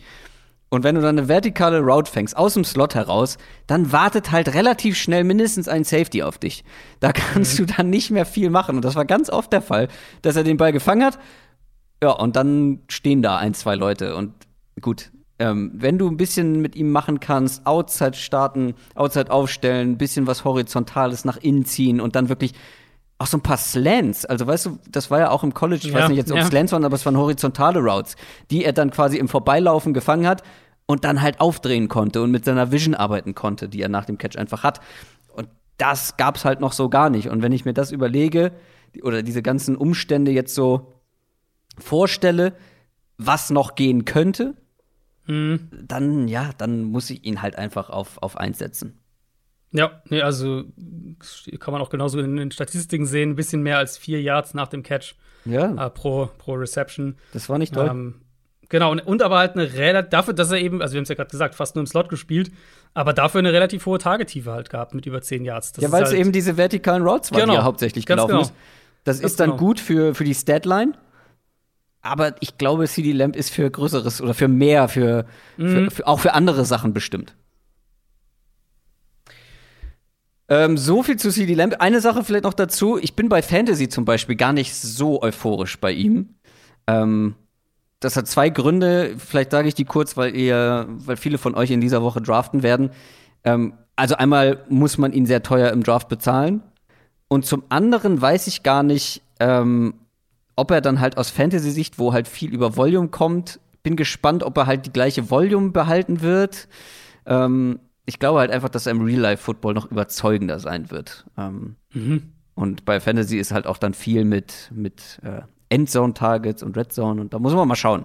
Bin ich etwas zurückhaltend, gerade auch was Average Draft Position angeht. Er ist halt sehr teuer. Der Hype-Train ist unterwegs, aber ich sehe mich da schon irgendwo als nicht nur als, als Lokführer, sondern auch als Schaffner, ja. ähm, aber kommen wir zu deinem Favorite My Guy, deiner Nummer 1. Ja, meine Nummer 1 ist ein Spieler, der gefühlt schon seit zwei Jahren ein My ist. Ähm, hat man auch häufiger in, in meinen Fantasy-Football-Teams gefunden seitdem. Äh, ich habe ihn in meinen Position-Rankings eigentlich immer höher als so ziemlich jeder andere Analyst, zumindest von denen, die ich so verfolge. Und jetzt hat er endlich eine vernünftige Offensive Line vor sich. Und das ist Austin Eckler. Ähm, meine, meine Running Back Rankings haben oft mhm. weniger Diskussionen darüber mitgebracht, dass ich Derrick Henry nicht an 1 habe, sondern mhm. eher darüber, wie hoch ähm, Austin Eckler in den Rankings ist. Für mich ist er einer der fünf, sechs wertvollsten äh, Running Backs in der NFL. Ähm, fängt natürlich mit dem Passspiel an, keine Frage, ein Top 3 Receiving Back in meinen Augen da, da liegt sein zentraler Value. Ähm, war 2000, letztes Jahr hat ja auch ein bisschen mit Verletzungen zu tun. 2019 absolutes Monster gewesen mit über 100 Targets, über 90 Catches, 8 Receiving Touchdowns. Ähm, eine relativ hohe Tagetiefe für, für einen Running Back. Und dann, ich meine, selbst letztes Jahr hat gefehlt zwischendurch, war so ein bisschen in und out. Hat er immer noch 60 Targets und, und über 50 Catches gehabt für über 400 Receiving Yards. Und für mich ist er halt der, der eine Back neben Kamara und McCaffrey äh, und je nachdem, was man noch aus ihm rausbekommt, äh, letztes Jahr war das überraschend viel im Passspiel, äh, David Johnson, ist, ist er, ist Austin Eckler so der eine, der wirklich auch Slot und Outside spielen kann. Während er eben, und das ist dann so für mich der, der andere Punkt, während er eben ähm, echt auch ein Runner ist. Und das ist halt wirklich das, wo ich sage, also oder die Kritik, die ich dann halt oft kriege, wenn ich, wenn ich Austin Eckler halt vergleichsweise hochranke, ähm, dass er halt so ein bisschen als ein, als ein Receiving Back, mit, der auch ein bisschen den Ball laufen kann, abgetan wird. Ähm, ich habe mal ein bisschen in, die, in seine Statistiken als Runner, rein, rein als Runner geschaut. Der hatte in allen vier Jahren in der NFL, hatte der mindestens 3,1 Yards nach Kontakt pro Run. Und ich sage jetzt mal ein paar Backs, die diesen Wert einfach nur letztes Jahr, nicht in ihrer Karriere, nicht letzte vier Jahre, sondern einfach nur letztes Jahr nicht geschafft haben. Äh, Damian Harris, Clyde Edwards-Hilaire, Evan Kamara, Jonathan Taylor, Cam Akers, Zeke Elliott, Josh Jacobs, Antonio Gibson, Miles Gaskin und so weiter. Die haben das alles nur letztes Jahr nicht geschafft. Äh, Eckler hatte das jedes Jahr in seiner Karriere. Hm, Delvin Cook zum Beispiel, der war letztes Jahr drüber, über diesen 3,1 Yards nach Kontakt pro Run. Aber das war das erste Mal, dass er das geschafft hat. Und die haben beide jetzt vier Jahre gespielt. Äh, Eckler hat es jedes Jahr geschafft. Das heißt jetzt nicht, dass Eckler ein besserer Runner ist als Devin Cook. Ich versuche nur so ein bisschen den, den, den, den Score auf eine, auf eine Ebene so ein bisschen zu bringen. Ähm, und klar, Eckler ist nicht der, der explosive Home Run-Hitter irgendwie als Runner, wie es ein, ein Delvin Cook sein kann, wie es ein Ray Mostert sein kann oder Nick Chubb. Ähm, aber wenn wir auf seine Breakaway-Quote schauen, also wie viele von seinen Rushing Yards eben bei Runs über 15 plus Yards zustande kamen, dann war er da 2019 bei 28 Prozent. Das ist so die Kategorie. Cook, äh, Mark Ingram damals in Baltimore oder Kenyon Drake damals in seinem ersten Jahr bei den Cardinals. Ähm, die ersten beiden Jahre in seiner Karriere war Eckler sogar noch drüber, über dem Wert. Mit all dem reden wir ja davon, dass er halt hinter einer furchtbaren Chargers-Line laufen musste. Eigentlich, also eigentlich relativ egal, welches von den vier Jahren wir nehmen. Äh, letztes Jahr war besonders übel, aber meistens war die Line eher eine der schlechteren in der NFL. Ähm, und ich denke, sie werden den Sprung da in der Line schaffen vom ja, drei, vier schlechteste Line irgendwo da mindestens ins obere Mittelfeld. Ich sehe keinen ernsthaften Konkurrenten in dem Backfield für Eckler. Die Pässe werden weiterkommen. Ich meine, die Chargers installieren unter Joe Lombardi höchstwahrscheinlich äh, eine Version der Saints Offense. Und da macht natürlich macht sehr viel Sinn zu sagen, Eckler rutscht in die Elvin Kamara-Rolle. Ähm, und ja, unterm Strich denke ich, ich glaube, er wird seine statistisch beste Saison spielen. Ich glaube, er wird in die Richtung 800 Receiving Yards und 800 Rushing Yards gehen können. Ich glaube, das ist die Saison, die, äh, die Eckler in sich hat, die ich ihm zutraue und mit endlich verbesserten Umständen bei den Chargers, ähm, die er, glaube ich, auch spielen kann. Austin Eckler wäre so der einzige von deinen MyGuys gewesen oder war der einzige, wo ich auch überlegt hatte, ihn mit reinzunehmen. Dann habe ich gesehen, mhm. du hast ihn auf eins und habe ich gesagt, okay, da brauche ich nicht mit ihm diskutieren. Das ist seiner. und das ist eigentlich auch schon immer dein MyGuy, ja. ähm, den du schon sehr lange immer sehr hoch hast. Aber ich habe halt geguckt, bei den Running Backs, wessen Umstände haben sich wirklich drastisch verbessert. Wirklich drastisch, gerade was die mhm. Offensive Line angeht. Und da ist Austin Eckler der, der am meisten ähm, ja, von verbesserten Umständen profitieren könnte. Eben als Runner. Dass der den Ball fangen kann, hast ja alles auch gerade schon erzählt, das wissen wir. Ja. Mein Problem mit Austin Eckler ist einfach, dass er als ich würde, ich finde ihn auch als Runner gut, aber eine Sache fehlt ihm und ich glaube, die wird ihm auch weiterhin fehlen. Gerade diese, ja, diese ganz kurzen Geschichten, die einfach über Power kommen und das hat jetzt keinen großen Value, gebe ich zu. Aber das ist halt immer noch etwas, wo er. Er hatte die Chancen, ein Three-Down-Running-Back zu werden, als Melvin Gordon verletzt war, zum Beispiel, eine Zeit lang. Und da hat er dann nicht vollends überzeugt. Aber jetzt mit dieser verbesserten Line wird er halt vor dem Kontakt mehr Yards machen. Ähm, weil kein Wunder, mit so einer schlechten Line, dass du dann früh auch immer Kontakt bekommst äh, und äh, die ersten Verteidiger an dir dran sind, ist ja auch ganz klar. Und davon wird er halt extrem profitieren, weil wenn Austin ja. Eckler mal so die erste Schwelle, die erste Line an Verteidiger, an Verteidigern übersteht, dann ist halt auch viel möglich. Und ja. diese erste Linie wird er jetzt häufiger überstehen, weil die Gaps einfach da sein werden, was bisher nicht der Fall war. Äh, die ja, anderen Backs, die da im Backfield sind, werden ihn schon noch nerven, beziehungsweise ja. die werden schon hier und da mal den, also die werden einige Touchdowns, glaube ich, abstauben. Das ähm, kann schon sein. Aber ich sehe das halt so ein bisschen in der Aufteilung ähm, New Orleans, dass du einen Alvin Kamara hast und dann, klar, einen Latavius Murray, der kriegt dann seine Carries und in dem Fall ein Taysom Hill kriegt hier und da ein paar Carries und so weiter. Aber ich glaube, also ich glaube, Ecklers Rolle als, als Featured Back wird eher größer werden dieses Jahr. Das ist so ein bisschen mein Ding. Und ich denke eben, oder das ist mein Eindruck, wenn ich mein, mein, meine Meinung zu ihm mit dem äh, vergleiche, was ich oft als Feedback oder als Konsens ein bisschen mitkriege. Ich glaube, dass er als Runner unterschätzt ist und ich glaube, dass man das mit einer besseren Offensive Line halt auch mehr sehen wird. Aber ich glaube, er ist zu Recht unterschätzt, weil, also, wie soll man das erklären? Also in diesen schlechten Umständen gäbe es natürlich auf der einen Seite grundsätzlich wenige, die da überzeugt hätten. Mhm. Und es wären halt, glaube ich, in solchen Umständen nur welche gewesen, die einfach grundsätzlich mit einer Physis als Runner, mit einer größeren Physis ähm, an den Start gehen. So, die einfach da auch mal durchwalzen können. Ich weiß, das hat keinen großen Value, aber ich glaube, die hätten, da hättest du einen anderen Eindruck dann auch bekommen von ihm als Runner. Und deswegen stimme ich dir ganz zu, dass er jetzt mit den Umständen auch als Runner es viel einfacher haben wird zu überzeugen. Ja, ich, also ich, ich vergleiche ihn halt immer, oder der liegt, Vergleich liegt ja auch so ein bisschen auf der Hand, äh, mit, mit Kamara und McCaffrey. Für mich ist Kamara der, der Nummer 1 Back in der NFL. Ähm, und das auch schon seit einer Weile. Da würde ich auch dabei bleiben. Und er ist halt für mich auch nochmal so ein bisschen der, auch als Runner, aber auch generell mit dem Ball in der Hand, derjenige, der halt am ehesten äh, wirklich Yards kreiert, Leute aussteigen lässt und so weiter. Ja. Aber ich finde halt nicht, dass Eckler jetzt als Runner signifikant weniger Power oder Qualität durch Kontakt und so weiter hat äh, als die beiden. Als McCaffrey und Aber als McCaffrey als schon. McCaffrey hat sich ich, da also so McCaffrey gesteigert ist, in der Hinsicht. McCaffrey ist auf jeden Fall der bessere. Da, also da würde ich überhaupt nicht, äh, überhaupt nicht argumentieren. Aber ich glaube, die Lücke zwischen, oder ich sehe die Lücke zwischen, äh, zwischen Eckler und den beiden, glaube ich, einfach kleiner als die meisten anderen. Vielleicht liege ich auch falsch, aber. Bei Alvin Kamara bin ich da komplett deiner Meinung, weil bei dem ist es ja auch häufiger so, dass mir diese eine Ebene so ein bisschen fehlt. Ähm, mhm. Das hat dann letztendlich in Sachen Rankings auch keinen Unterschied gemacht. Ähm, beziehungsweise McCaffrey war dann auch häufig halt verletzt. Aber so Saquon Barkley und McCaffrey bringen für mich dieses komplett, komplette Gesamtpaket mit, mhm. die halt ja. auch diese physische Ebene mitbringen.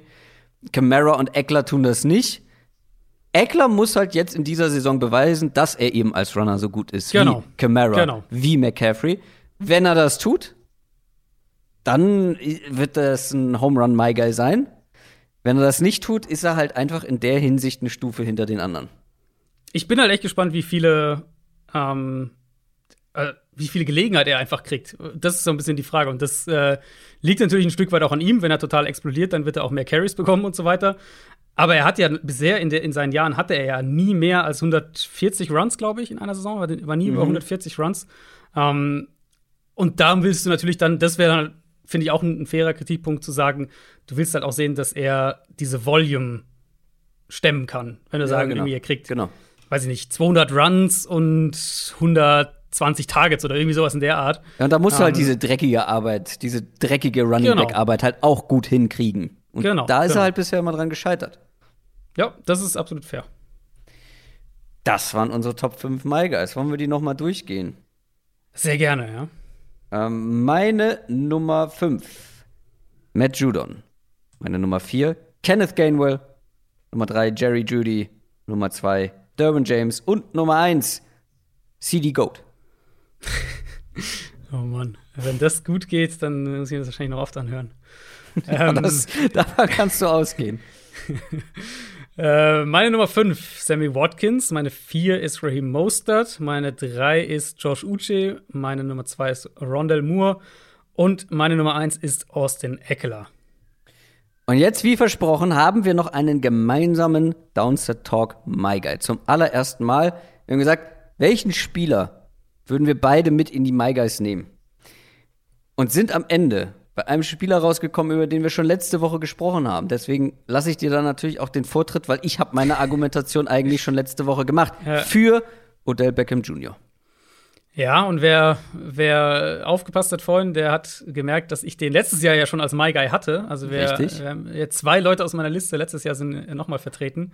Ähm, ja, ich habe nochmal, ich habe meine Argumentation nochmal angeschaut, äh, heute vor einem Jahr für Odell Beckham. Und ich war damals schon recht optimistisch eigentlich, was die Browns Offense angeht und habe da so ein bisschen halt versucht, die Parallelen zur äh, Vikings Offense zu ziehen mhm. unter Stefanski. Und mein Argument so ein bisschen ging eben in die Rolle, dass Odell Beckham die den Part in der Offense einnehmen kann, den Stephon Diggs bei den Vikings hatte. Also mhm. diese vertikalere Play-Action-Receiving-Rolle mit einer Tagetiefe von so 14, 15 Yards im Schnitt äh, paar Deep Receiving Touchdowns, 1 gegen 1 Gelegenheiten eben outside durch, durch die vielen Play-Action-Shots. Und das war halt so ein bisschen meine Hoffnung für Odell Beckham. Und ich meine, die Rolle, die ging ja auch in die Richtung. Er hat sich natürlich früh verletzt, ganz am Anfang von Woche 7, also hat im Prinzip sechs Spiele gemacht. Ähm, und da hatte er eine durchschnittliche Tagetiefe von 14 Yards. Er hatte in den sechs Spielen hatte er zwei äh, Deep Receiving Touchdowns. Also so die Rolle, das ging schon in die Richtung. Aber natürlich die Verletzung kam dann und dann hat sich halt auch eine Sache fortgesetzt, die, äh, die leider 2019 auch schon ein bisschen zu sehen war in seinem ersten Jahr in Cleveland, nämlich dass er und Baker Mayfield einfach noch nicht so ganz auf einer Wellenlänge waren. Da habe ich auch noch mal die, du hattest ja vorhin schon diese, diese Statistik Uncatchable Targets mhm. mal zitiert. Da hatte er, hatte Beckham 2019, hatte er laut PFF zusammen mit Mike Evans die meisten in der NFL mit 27. Ähm, und zwar 27 von 130 Targets, also auch schon auch eine ganz ordentliche Quote. Und dann letztes Jahr bei 43 Targets wurden 19 von seinen, von seinen Targets als uncatchable eingestuft. Mhm. Also das heißt, ähm, gut 26 Prozent, das ist natürlich, na, müssen wir nicht drüber reden, das ist natürlich viel, viel zu viel. Ähm, also 26 Prozent auf die beiden Jahre mit Baker Mayfield gesehen, äh, waren, waren uncatchable. Das ist viel zu viel. Insofern, das ist der Punkt, wo ich sage, da, ähm, das muss besser werden. Gleichzeitig eben würde ich auch einwerfen, und du hast das letzte Woche ja auch schon ganz deutlich gesagt, und das kann ich nur unterstreichen. Ja, die Offense wurde dann wesentlich besser in der zweiten Saisonhälfte, aber das hatte eben auch in meinen Augen nichts mit Odell Beckham zu tun oder mit der Tatsache, dass er nicht mehr da war, sondern einfach damit, dass Baker Mayfield in der Offense besser zurechtkam. Also ja. Mayfield hat halt viel besser als Passer gespielt. Um, und ich halte Beckham immer noch für einen der talentiertesten Receiver mhm. in der NFL. Ich glaube immer noch, dass er zumindest mal Top 10 Receiver Potenzial hat. Ja. Und letztlich äh, ja, ist es der, der Double Down im zweiten Jahr in der Offense, dann, dass wir das wieder sehen werden. Es kann halt nur daran scheitern, dass sie halt wirklich einfach keine Connection bekommen und sich wirklich. Genau. Also, das gibt's ja auch. Das, äh, das Quarterback und Receiver einfach überhaupt nicht harmonieren, aus welchen Gründen auch immer. Es ist halt nicht garantiert, dass sie das jetzt plötzlich dann tun, aber die Wahrscheinlichkeit ist einfach da, weil sie jetzt wirklich eine komplette Saisonvorbereitung mit dem gleichen Coach ähm, aus dem letzten Jahr haben. Und das war halt vorher nicht der Fall. Letztes Jahr neuer Coach, äh, ungünstige Saisonvorbereitung, jetzt gleicher Coach, komplette Saisonvorbereitung zusammen. Beziehungsweise Odell ist natürlich ein bisschen später, glaube ich, jetzt ja eingestiegen ähm, äh, ins Training, aber trotzdem, wenn die beiden eine Connection entwickeln, dann ist oder Beckham Jr. individuell in der Lage, halt wirklich richtig viel rauszuholen und Ja. Diese Offense wird mit ihm auf dem Feld besser sein als ohne ihn. Man muss sich einfach nur mal die anderen Namen angucken, die da halt sonst dann auf dem Feld stehen würden. Und da ist oder Beckham Jr. auch jetzt nach zig Verletzungen immer noch der bessere Spieler. Und wenn, das muss man, glaube ich, auch sagen, wenn es halt nicht klappen sollte dieses Jahr, dann denke ich, ist er auch weg. Also ich glaube, dann, Ja. dann werden sie ihn auch traden. Es gibt ja sowieso jedes Jahr Trade-Gerüchte um Odell Beckham. Äh, der Vertrag ist natürlich sehr, sehr trade-freundlich. Also die Browns könnten ihn traden, ohne Deadcap zurückzubehalten. Insofern wäre das ein relativ leichter Weg, ähm, wenn das auch in diesem Jahr nicht klappen sollte. Ich, also ich will, dann, ich will da gar nicht so sehr Schuldzuweisung irgendwie in irgendeiner Art und Weise machen. Was man halt schon sagen muss, ist, ist dass Beckham häufig frei war und Mayfield den Ball nicht hingebracht hat. Das war letztes Ja. Jahr halt schon ein Thema. Mm, Und deswegen, das kann natürlich, das kann eine Timing-Sache auch einfach sein zwischen den beiden, dass ich das noch mehr finden muss. Klar, das sollte jetzt dann halt auch kommen, weil es ist jetzt nicht das erste Jahr und auch nicht das zweite Jahr, dass sie zusammenspielen. Also irgendwann muss das dann schon auch kommen. Ich baue eben darauf, dass Baker daran ansitzt, was er letztes Jahr in der zweiten Saisonhälfte gezeigt hat und dass Beckham quasi einfach in diese, in diese funktionierende Offense wieder reingeht Ja. und, und sie besser macht. Und wie du schon sagst, OBJ war ja nicht schlecht. Der war ja ständig offen. Genau, genau. Und dann die Uncatchable Targets noch dazu. Ähm, das war alles in allem nicht besonders gut. Ich bin sehr gespannt auf Odell Beckham Jr. dieses Jahr. Das kann natürlich komplett nach hinten losgehen, aber ich bin auch, ähm, sonst wäre auch nicht unserer, unser gemeinsamer My Guy. Bin doch sehr optimistisch, dass das dann am Ende funktioniert. Das war unsere My Guy-Folge. Jeder fünf plus der gemeinsame. Ich hoffe, es hat euch gefallen. Feedback wie immer gerne in sämtliche Kommentarmöglichkeiten. Instagram, YouTube, bei Twitter geht's natürlich auch. Haben wir noch was auf dem Zettel? Heute Abend äh, Livestream. Genau, genau. Heute Abend Livestream. Äh, da Fantasy äh, Live Draft und dann ansonsten eigentlich äh, kann man, glaube ich, nur sagen, genießt das letzte Wochenende in Ruhe, weil das ist bald vorbei. Ich werde nicht nur das letzte Wochenende genießen, sondern die gesamte nächste Woche. das ist richtig. Ich gehe nämlich noch mal in Urlaub. Deswegen nehmen wir auch unsere Prediction-Folge schon am Samstag auf. Dann bin ich eine Woche weg und komme erst nach dem NFL-Start wieder. Ich gucke den schön bei Sonnenuntergang in einer Finca am Pool. Das klingt schön, oder? Gönnt man sich. Ich hoffe, ich habe da Internet. Das wäre blöd, wenn nicht. Naja, ich wünsche euch eine schöne Woche. Wir hören uns heute Abend im Livestream. Bleibt gesund, macht's gut. Tschüss. Ciao, ciao.